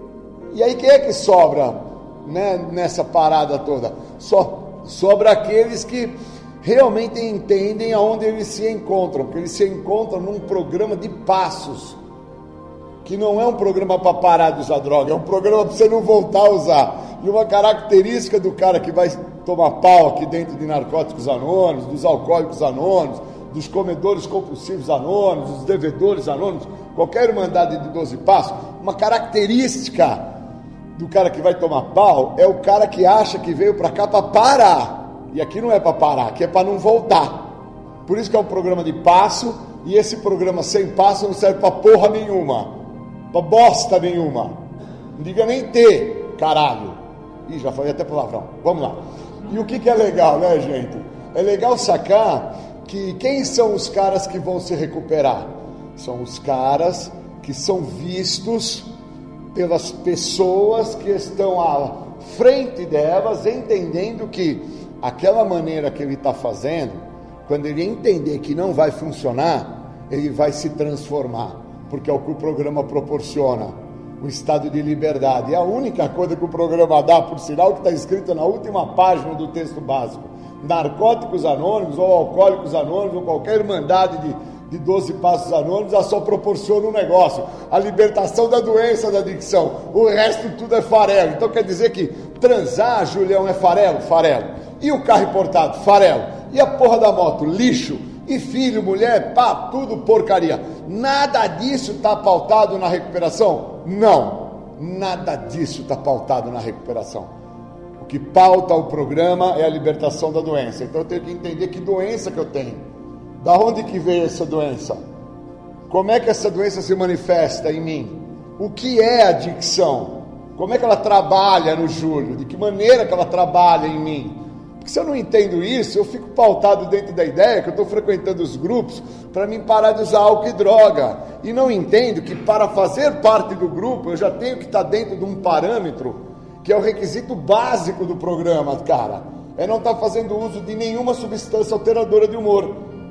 Por isso que na literatura fala, se você usou hoje, fica quietinho, não fala nada, espera o término da reunião, e ao término da reunião procure alguém fora do grupo e partilhe com essa pessoa. É por isso que está escrito isso, é por isso que se fala essa, essa fala, é por isso que se tem essa maneira de expressão dentro das irmandades anônimas. Porque o cara, quando está sob efeito de qualquer substância psicoativa, alteradora de humor, ele não entende ao que se refere o local onde ele encontra-se. Então, o cara é obeso, ele vai ter que fazer uma cirurgia bariátrica e ele não entende que ele é portador de uma doença que está dentro de um parâmetro, dentro de uma escala de oito tipos. Então, o cara chega lá para fazer a bariátrica e o médico, óbvio, vai abrir o cara, vai cortar, vai emendar, vai costurar tal, e o cara começa a emagrecer, e aí ele não entende que ele tem a doença, e aí ele acha que o que ferra a vida dele é que ele comia muito. E aí ele fala que comer muito para ele era é, ele comer duas feijoadas inteiras. Isso era um absurdo ao ver dele, que tinha uma mente doente, que pensava em relação a estar dentro de um quadro de obesidade, que a quantidade era o que fazia com que ele engordasse. E aí esse cara para de comer feijoada depois que fez a bariátrica, só que ele é um cara que ele precisa fazer parte da sociedade como um todo, ele precisa estar junto. E estar junto com a galera da sociedade seria ele está tomando um Red Bull e ele não sabe que cada latinha de Red Bull de 300 ml, 250, acho que é, ela tem mais de 2.800 calorias. Então, quando esse cara que é doente, o demente que mente por semente, ele toma cada latinha de Red Bull, ela tem maior propriedade em relação a uma questão calórica do que a feijoada que ele comia, que era dentro de uma bacia, de tanta coisa que ele separava na hora lá que ele ia almoçar. Então, esse cara por dia, ele começa a tomar três, quatro latinhas de Red Bull, ele vai engordar três vezes mais do que as duas feijoadas que ele comia uma vez por semana. Mas por que, que isso acontece, Julião? Porque quem é portador da doença da adicção sofre de uma questão onde a doença trabalha na maneira de pensar do indivíduo, na forma de agir do indivíduo e no ser então, cara, eu vim parar em Narcóticos Anônimos porque eu tenho um negócio que trabalha na minha maneira de pensar? Sim. Porra, Julião, você está falando que ela mexe na minha maneira de agir? Sim. E ela transformou todo o meu ser? Sim. Caraca! Então o que, que é isso que eu tenho? Você tem uma doença. Aí quando fala o cara, o cara tem uma doença, ferrou, né? Porque o cara acha que doença é igual dor de dente que ele vai sentar na cadeira do dentista, vai mostrar para a mulher, olha, eu tenho aqui uma cárie, a senhora coloca uma massinha aí e resolve. E aí quando ele vai num dentista picareta, o dentista olha para ele e fala assim, pô, você tem um cara bonito, tá uma moça bacana e tal, deixa eu olhar esse dente aí. E vai falar para ele assim, olha, nós vamos arrumar. E aí o cara não sabe que esse dentista é um dentista que, como a minha pessoa, é sério e aí o dentista fica olhando assim para ele, na frente da cadeira, e aí ele olha para o dentista e fala: E aí, doutor, o senhor vai colocar massinha no meu dente? E aí esse dentista, que é sério que nem eu, se vira para o cara e fala: Não, eu vou te ajudar. Você sabe por que, que você tem cárie? E aí o cara vai falar: Não, não sei. Porque você é porco, você é sujo, você não escova dente, você é fedido, sua boca fede, você não faz um, um bochecho, você não passa listerine você é uma merda, uma desgraça. E aí quando você conta isso pro cara, essa coisa impacta o cara, tum, tum, é uma surra no momento, que é o que a literatura dos passos faz, dá uma surra no indivíduo, impacta o cara, e o cara quando se sente impactado, ele fala, o quê? Nesse dentista eu não volto nunca mais. E aí é que o cara vai embora do programa e não volta nunca mais do programa de passos. Porque ele é impactado por aquilo que ia resolver o problema. E aí aquele dentista para ele, ele começa a falar que aquele dentista é uma bosta, aquele dentista é uma merda, aquele dentista, nega, é uma desgraça, é uma merda. Lógico, mostrou que ele é sujo, que ele é porco, que ele não escova o dente. Mostrou que ele é um cara que ele tem um puta de um problema. E esse puta problema dele é um puta de um problema. E ele precisa entender a complexidade do problema. E entender a complexidade do problema é olhar para ele de frente ao vidro, o espelho, e falar: cara o cara descobriu quem que eu sou, eu sou porco. Eu durmo sem escovar dente. Eu levanto, não faço nenhum bochecho. Caralho, eu não passo um fio dental. Ó, falei palavrão. Puta merda, falei de novo. E cara, eu preciso sacar isso. O quanto que essa doença ela trabalha em mim. Enquanto eu não saco isso, eu não entendo a complexidade do programa. E eu preciso entender a complexidade do programa. Então eu preciso saber, Júlio, da onde você veio? Como é que foi a trajetória da onde você veio? Até onde você chegou com essa trajetória, cara? Para onde você vai agora que você chegou ao programa que te acolheu nessa trajetória e para onde você vai com o programa? E se você vai? E se você vai? Também tem essa. Porque pode achar que chegou a um centro de tratamento, a um sistema psiquiátrico, a um trabalho aí de, de reclusão social aí, sistema carcerário, e que ali, porque eu estou ali, agora eu não uso droga nunca mais, olha onde eu cheguei, olha os caras que estão do meu lado, olha os caras que eu estou dormindo, é aquele que peida, o que rota, o que não, o que tem mau hálito, o que tem chulé e tal. Cara, olha onde que eu cheguei, agora eu não vou mais me drogar, porque eu não quero mais voltar nesse lugar nunca mais. E o cara não entende, cara, que a doença, ela trabalha com vida própria. Ela não depende do teu uso da substância. Ela já é a doença. Por isso que eu, Júlio, eu tenho a doença, eu não sou a doença. Eu tenho ela. Então, como eu tenho ela, eu tenho que entender a escala dela.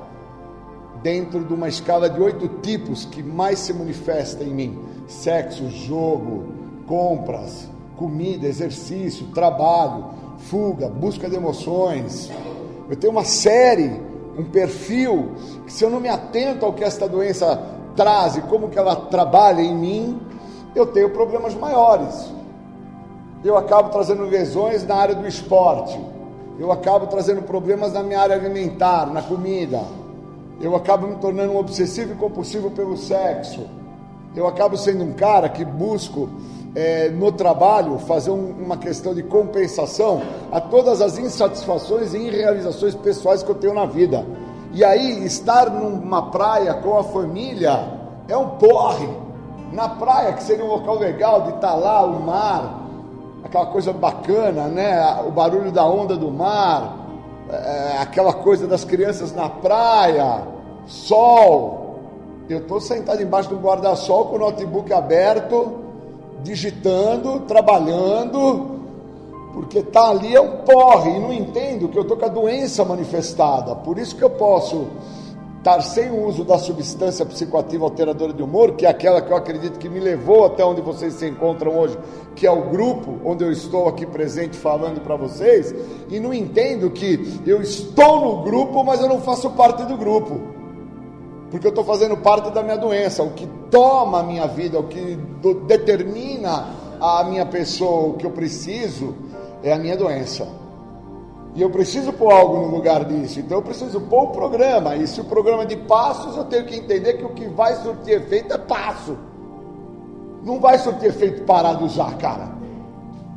Parar de usar é requisito básico. Eu tenho que ter parado de usar. Então eu tenho que entender se eu estou numa questão do esporte e o cara que está fazendo supervisão, o meu coach, ele fala para a minha pessoa como que eu tenho que correr, como que eu tenho que nadar, como que eu tenho que pedalar, de que maneira que eu tenho que fazer para obter um resultado? Aonde ele entende que a gramática desse resultado, toda a planilha vai resultar no objetivo final. Por isso que a doença, o, o objetivo final da doença é dizimar a pessoa a qual é portadora dela. É extermínio. E ela extermina de uma forma muito chula, né, cara? Uma forma vagabunda de ser, né? Ela te faz você perder teu filho, tua mulher, faz você perder sua casa, seu trabalho, ela faz você perder tua liberdade, te coloca numa condição e te restringe socialmente. Então, quando eu vou dando a devida atenção para o que o programa tem a oferecer e como que esse programa trabalha e de que maneira que esse programa pode fazer para mudar a minha vida, eu começo a entender onde que eu estou me encontrando.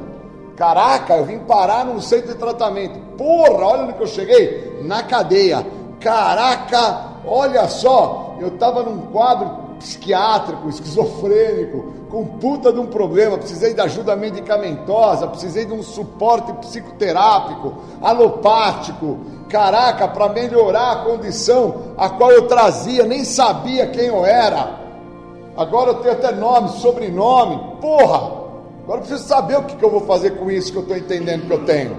Senão eu fico dentro aqui do grupo, achando que só por estar aqui no grupo eu já estou em recuperação e não entendo que eu estou aqui dando um tempo para que esta doença que trabalha por vida própria ela atue e ela vai atuar, porque o grande barato desse entender é que quando vai a pessoa para o centro de tratamento, para o regime psiquiátrico ou para o sistema carcerário, a única coisa que essa pessoa quer, depois de algumas horas, ou dias, ou semanas que ela se encontra no local, é ir embora. Ela só quer uma coisa: eu quero ir embora. É a mesma coisa quando o cara chega da rua para o programa dos anônimos no grupo. Depois de 10, 15 dias que ele está dentro do grupo, que ele já não faz mais uso da substância, que tanto estava assim, ele acreditar, né, que estava afetando a vida dele, ele só quer uma coisa, caralho, não voltar mais pro grupo, porra. Ele quer ir embora, caralho. Você acha que o cara quer ficar dentro do grupo, porra? Com os caras que não tem dente, com os caras que não aparenta ser nada, não lembra ninguém, não parece com nada, com umas minas feias pra cacete que chega no grupo. Você acha que os caras querem chegar? Não, não quer. E eu fui esse cara. A hora que eu começo a entender aonde que eu cheguei e o que, que aquele local tinha para me oferecer, foi com 20 anos limpo. Foi aí que eu me atentei e falei: caraca! Eu estou em Narcóticos Anônimos, eu faço parte dos Alcoólicos Anônimos, eu frequento os Neuróticos Anônimos, eu sou um cara que tem um problema maior, problema esse que eu nunca identifiquei que eu era portador, eu tenho uma doença, uma adicção, e a minha adicção ela não está pautada no uso de álcool e droga, ao contrário, o resultado final da minha doença está pautado no uso de álcool e droga. E aí eu vivo dentro de uma subsistência, eu vivo dentro de uma situação como fala na literatura. Com 20 anos é que eu fui me atentar a esta fala de literatura que diz: usamos para viver e vivemos para usar. E aí eu entendo o que é a doença. E aí eu entendo como que essa doença funciona, como que ela trabalha, de que maneira que ela atua. E aí eu consigo entender por que com 20 anos que eu não fazia uso de álcool e drogas, eu chego ao ápice da minha loucura. E no ápice da minha loucura eu busco o suicídio com 20 anos. Foi aí que eu me atentei aonde eu me encontrava e o que eu precisava fazer para parar e o que eu precisava fazer para me transformar. Então, o programa é um programa extremamente lúcido, extremamente de coerência. Só não é para pessoa que não vai ficar limpa. Porque não é limpo do álcool e droga.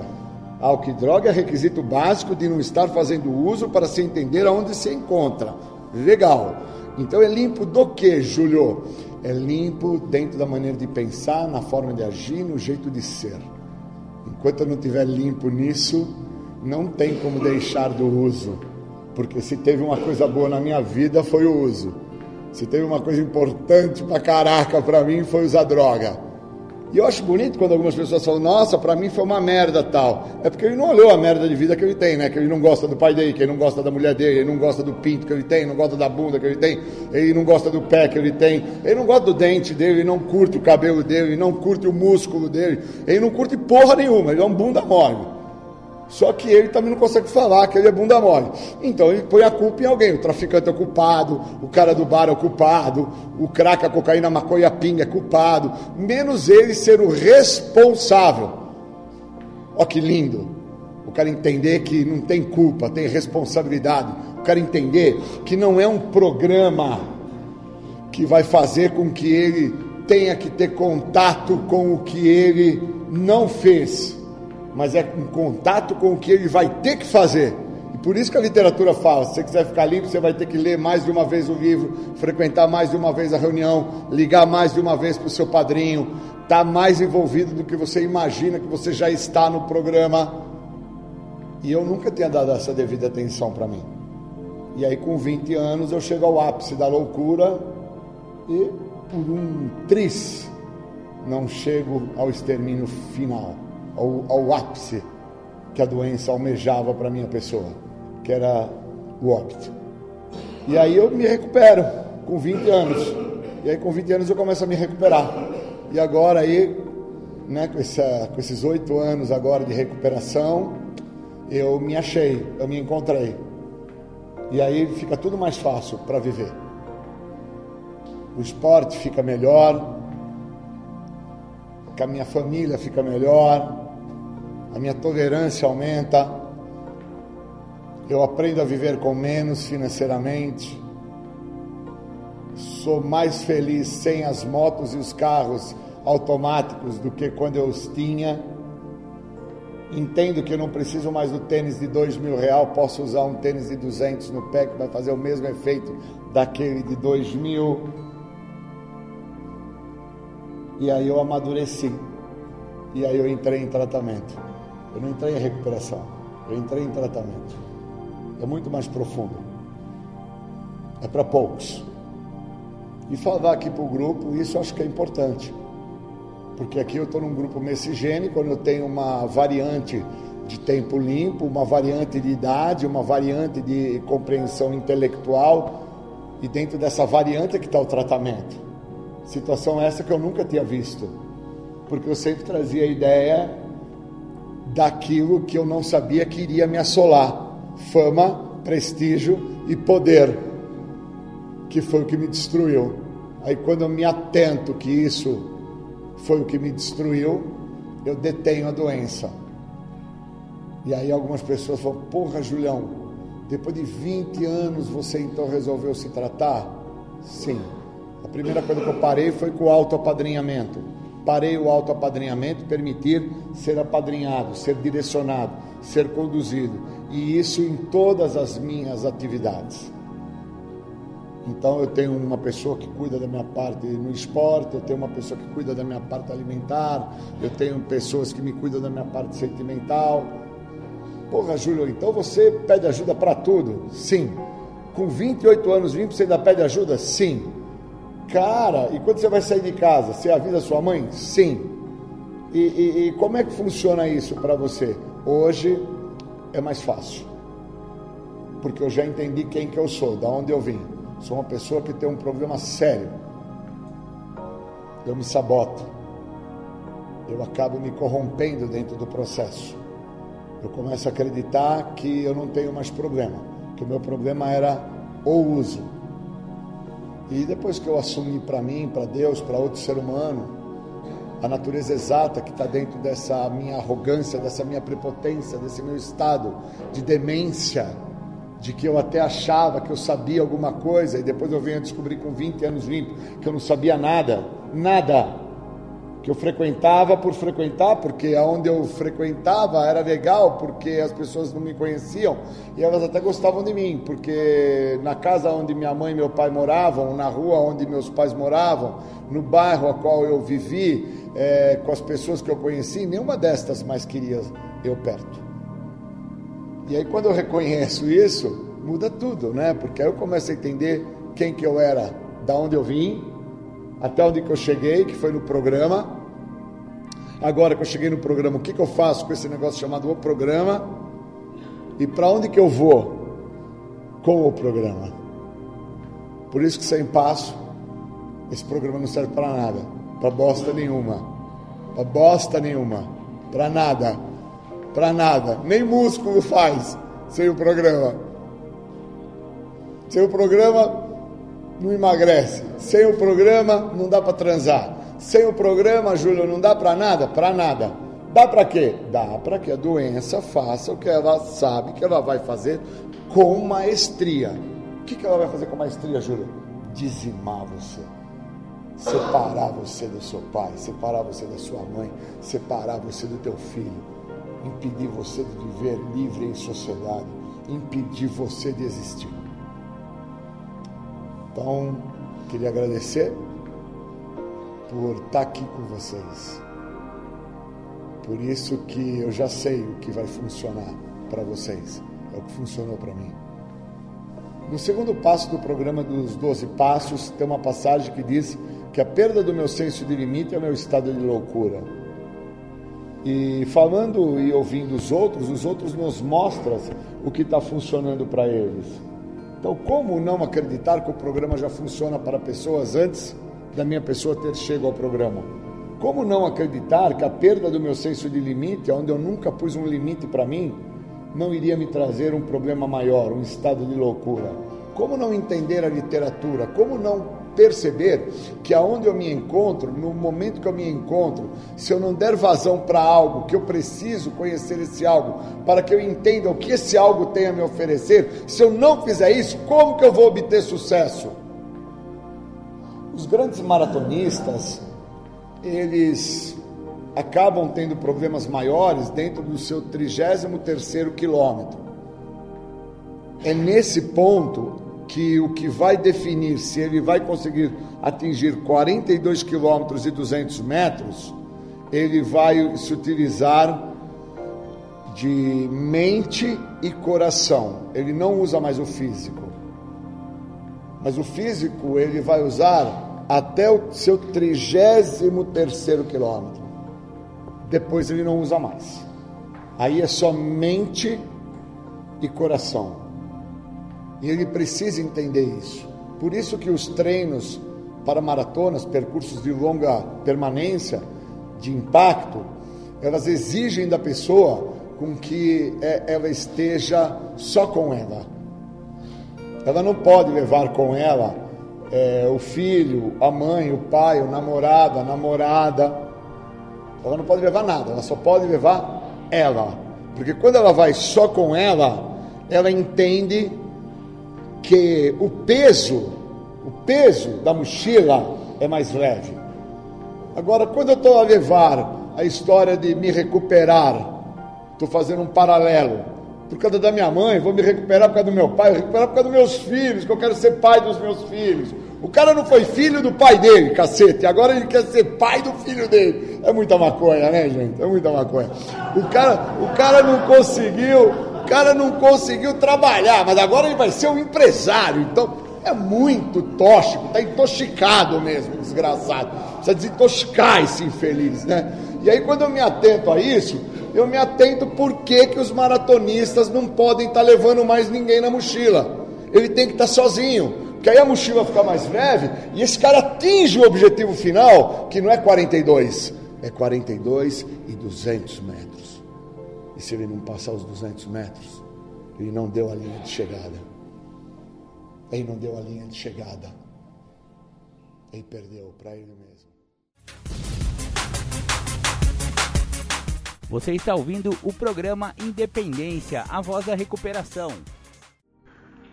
Bom dia, obrigado aí de vocês me convidarem para falar de um tema específico chamado índice. Eu acredito que temos que falar sobre isso porque as pessoas que frequentam os grupos ou presenciais ou online, elas esquecem-se que para se compor algo, nós precisamos de algumas sílabas, de algumas vogais, e uma vez essas sílabas e vogais compostas, elas formam uma palavra, esta palavra levada a uma, uma série de outras palavras compõem algumas frases e essas frases, elas vão compondo parágrafos e alguns parágrafos compõem então uma página que vai ser lida e que vai retratar algo. Então eu tenho que entender que para entrar em recuperação, eu preciso saber sobre o que se trata. Porque senão eu não entendo o motivo que nós temos num livro algo chamado o índice. Então, Eu acho que o índice é como chegar ao programa dentro da proposta que o grupo oferece. Não importa se o grupo é online ou se o grupo é presencial. Eu preciso entender qual que é a ideia quando eu chego ao programa. Existe um índice quando eu chego ao programa, né? Porque eu entro na sala, eu sou bem recebido, senta na cadeira, toma um cafezinho, presta atenção na reunião, vão ter os momentos importantes, você vai ser convidado a fazer parte do grupo, a fazer parte da Irmandade como um todo. Isso é um índice. E na nossa literatura, o índice define justamente isso: o que é o adicto, depois o que é o programa, depois por que, que nós estamos aqui, depois como que funciona, depois o que, que eu posso fazer com isso que funciona, e depois vem as tradições, vem passos, vem todo um processo que através do índice vai me dar uma direção. Então eu tenho que, primeiro de tudo, compreender que dentro do índice está a direção que eu necessito.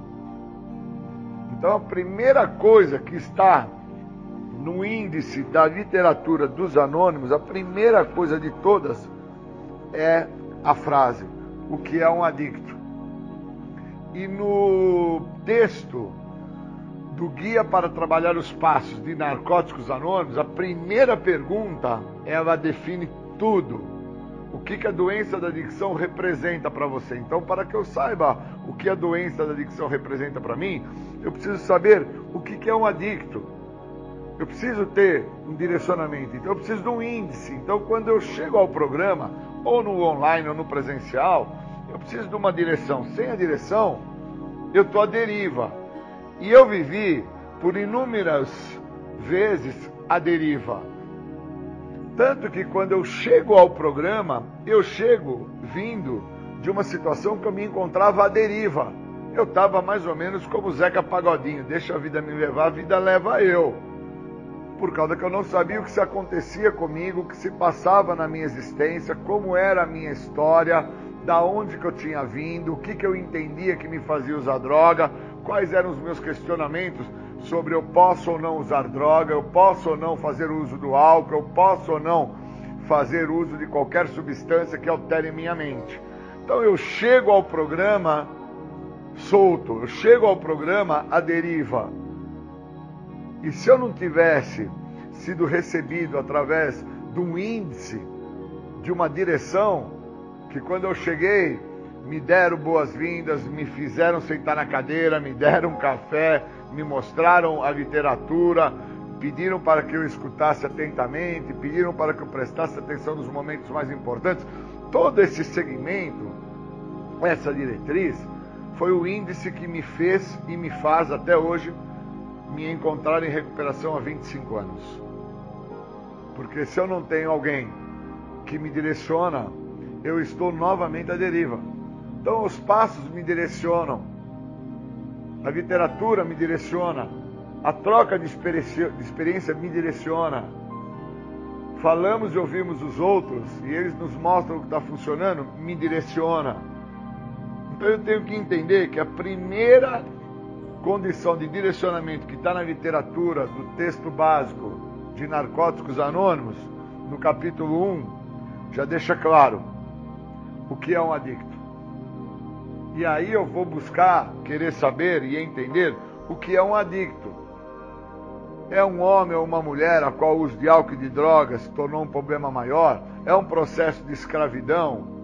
Eu preciso buscar no dicionário, eu preciso buscar em outras literaturas, eu preciso de ter uma direção. Senão eu fico trazendo a ideia que eu escutei por longos anos na minha vida, que às vezes que eu estava caído na rua, bêbado, jogado na Berlinda ali da Sarjeta e as pessoas me chamavam de chapéu de palha, pudim de pinga, pé inchado, cachaceiro. Eu me entendia como aquilo. E se eu me entendo com esses nomes que me foram dados, se eu me entendo dentro dessas diretrizes que me foram apresentadas, não tenho porquê eu sair daquela situação. Agora, quando eu reconheço que eu sou portador de uma doença, que a adicção é uma doença, que dentro dessa doença existem duas vertentes, que é a compulsão e a obsessão. E aí eu começo a prestar atenção o que é a compulsão dessa doença, o que é a obsessão dessa doença.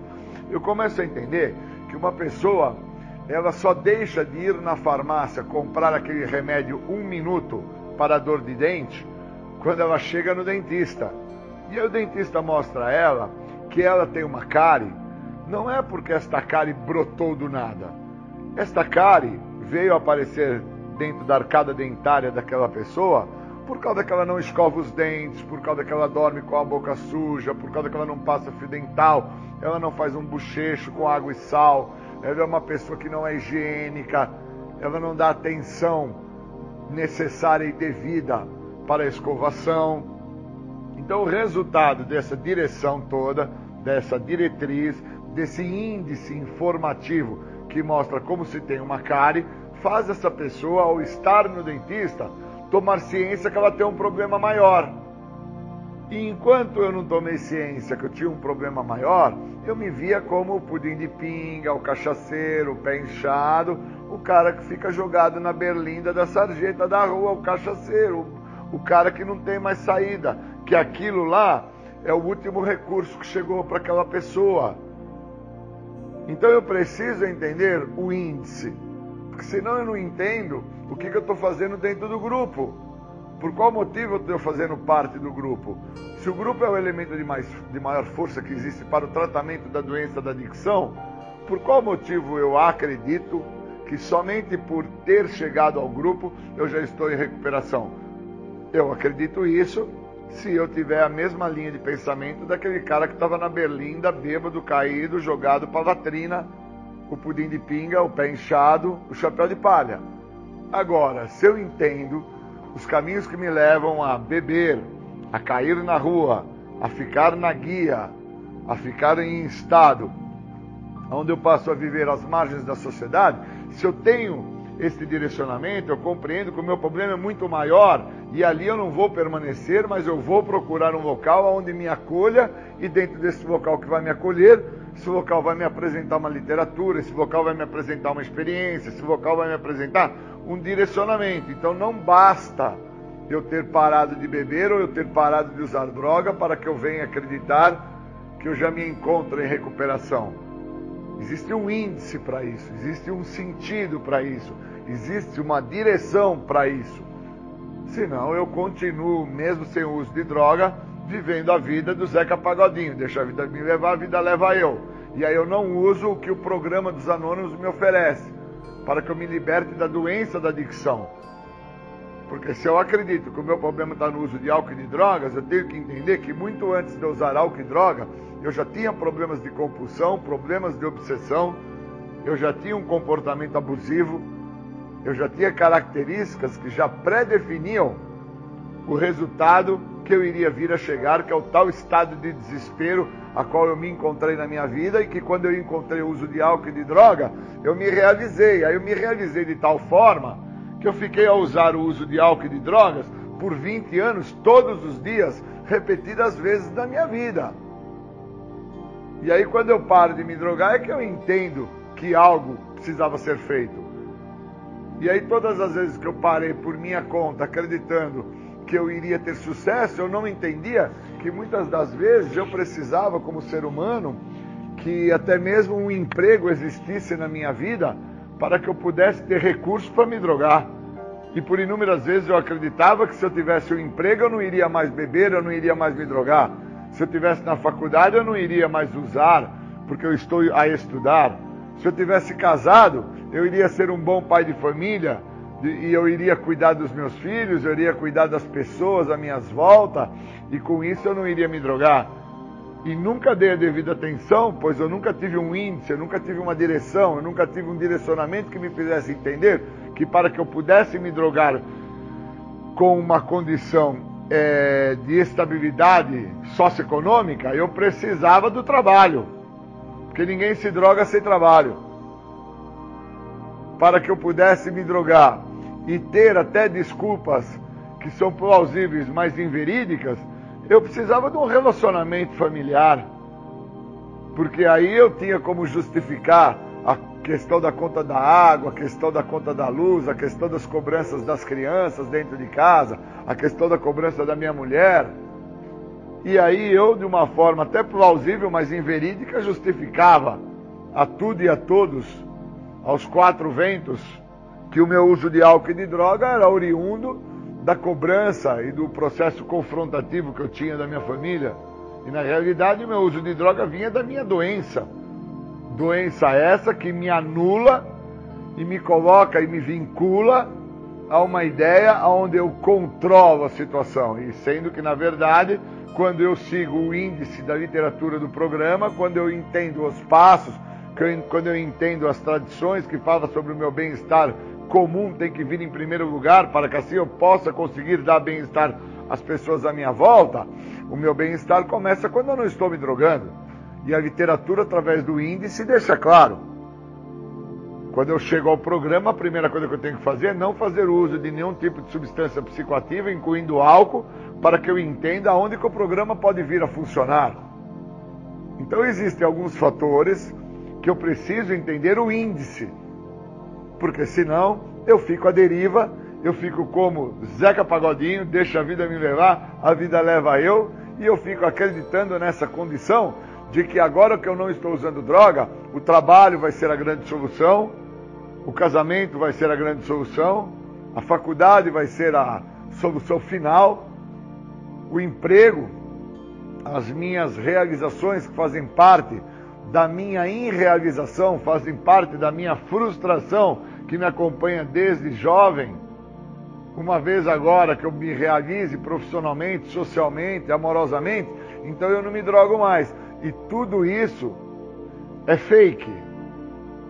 Porque são inúmeras as situações e depoimentos e experiências contadas através do índice, através da narrativa da literatura, através da experiência contada, falamos e ouvimos os outros, eles nos mostram como foi para eles, dentro dos passos, que deixa claro que a pessoa usa para viver e vive para usar. Isso está escrito no índice, na própria literatura.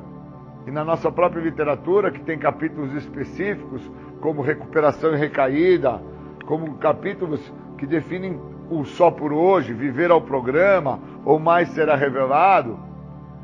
Capítulos específicos que deixam claro que muitos de nós vão perder entes queridos, vão perder família, vão fracassar financeiramente, vão se encontrar em uma situação extremamente complicada e não vão voltar a usar drogas.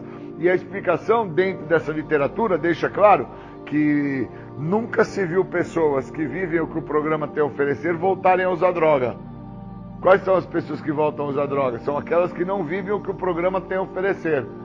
E para isso eu tenho que entender que no primeiro passo, que faz parte do índice, lá deixa claro que as restrições me privam dos benefícios desse programa. Somente livrando-me de todas as restrições é que eu sou beneficiado com o que o programa tem a oferecer. Então eu tenho que entender o índice, senão eu não entendo que houve dentro de um índice da minha escolha de vida uma forma, um segmento, um direcionamento para que eu perpetuasse por mais de 20 anos no uso das drogas e do álcool.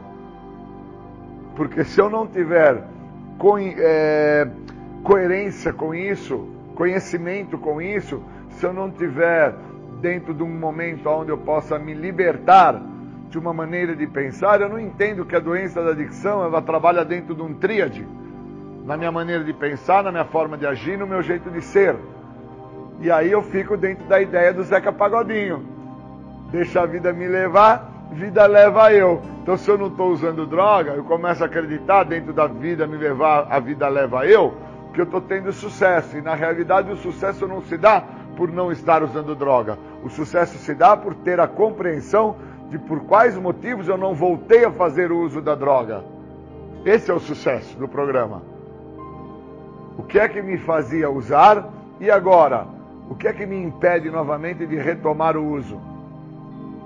Eu preciso entender que recaída tem um sentido dentro da programação e manter-se em recuperação é um outro sentido dentro da programação. Que os longos períodos de abstinência não significam um sucesso total. Então, se eu não dou atenção ao índice, se eu não dou atenção ao direcionamento que está sendo me dado através do índice, eu não entendo que um dia limpo é um dia bem sucedido. Eu começo a acreditar que dias bem sucedidos são os dias que eu tenho como ganho, como prestígio, sendo que na nossa literatura deixa claro que algumas situações vão me afastar do que o programa tem a oferecer, como fama, prestígio e poder. Porque o programa não é um programa para se ter fama, prestígio e poder, não é um programa para ganhos. O programa dos passos é um programa para perdas. Eu vou ter que perder minha maneira de agir, perder a minha arrogância, perder a minha prepotência, perder a minha soberba, perder aquilo que eu acredito que é deixa a vida me levar, a vida leva eu e passar a viver uma vida que vai se tornar uma vida muito melhor do que todas as vidas já vividas até agora.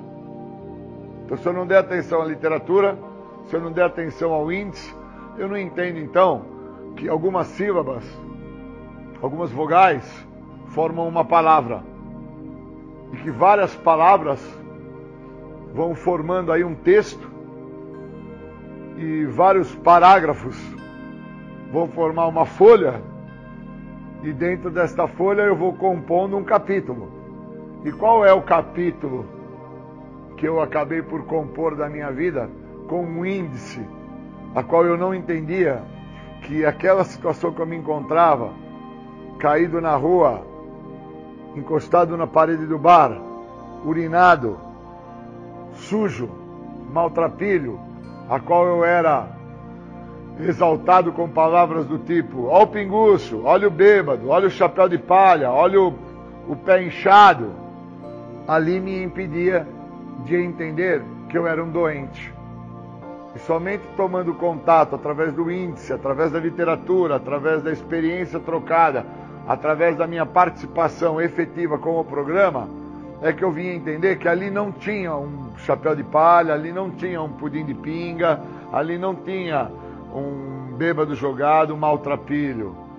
Ali tinha um doente, portador de uma doença progressiva, incurável de fins fatais, que poderia ser detido em algum ponto. Mas para ser detido em algum ponto, eu tinha que estar totalmente aberto ao que o programa tem a oferecer.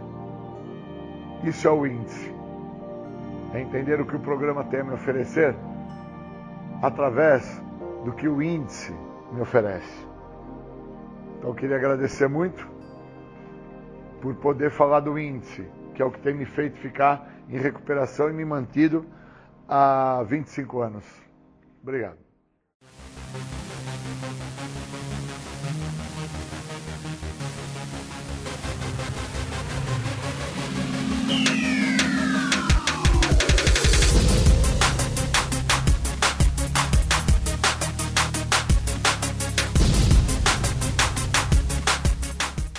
Você ouviu o programa Independência Voz da Recuperação. Até domingo que vem com mais informações a respeito de alcoolismo, de adicção e todo o universo da dependência química. Até mais, tchau, tchau, muito obrigado.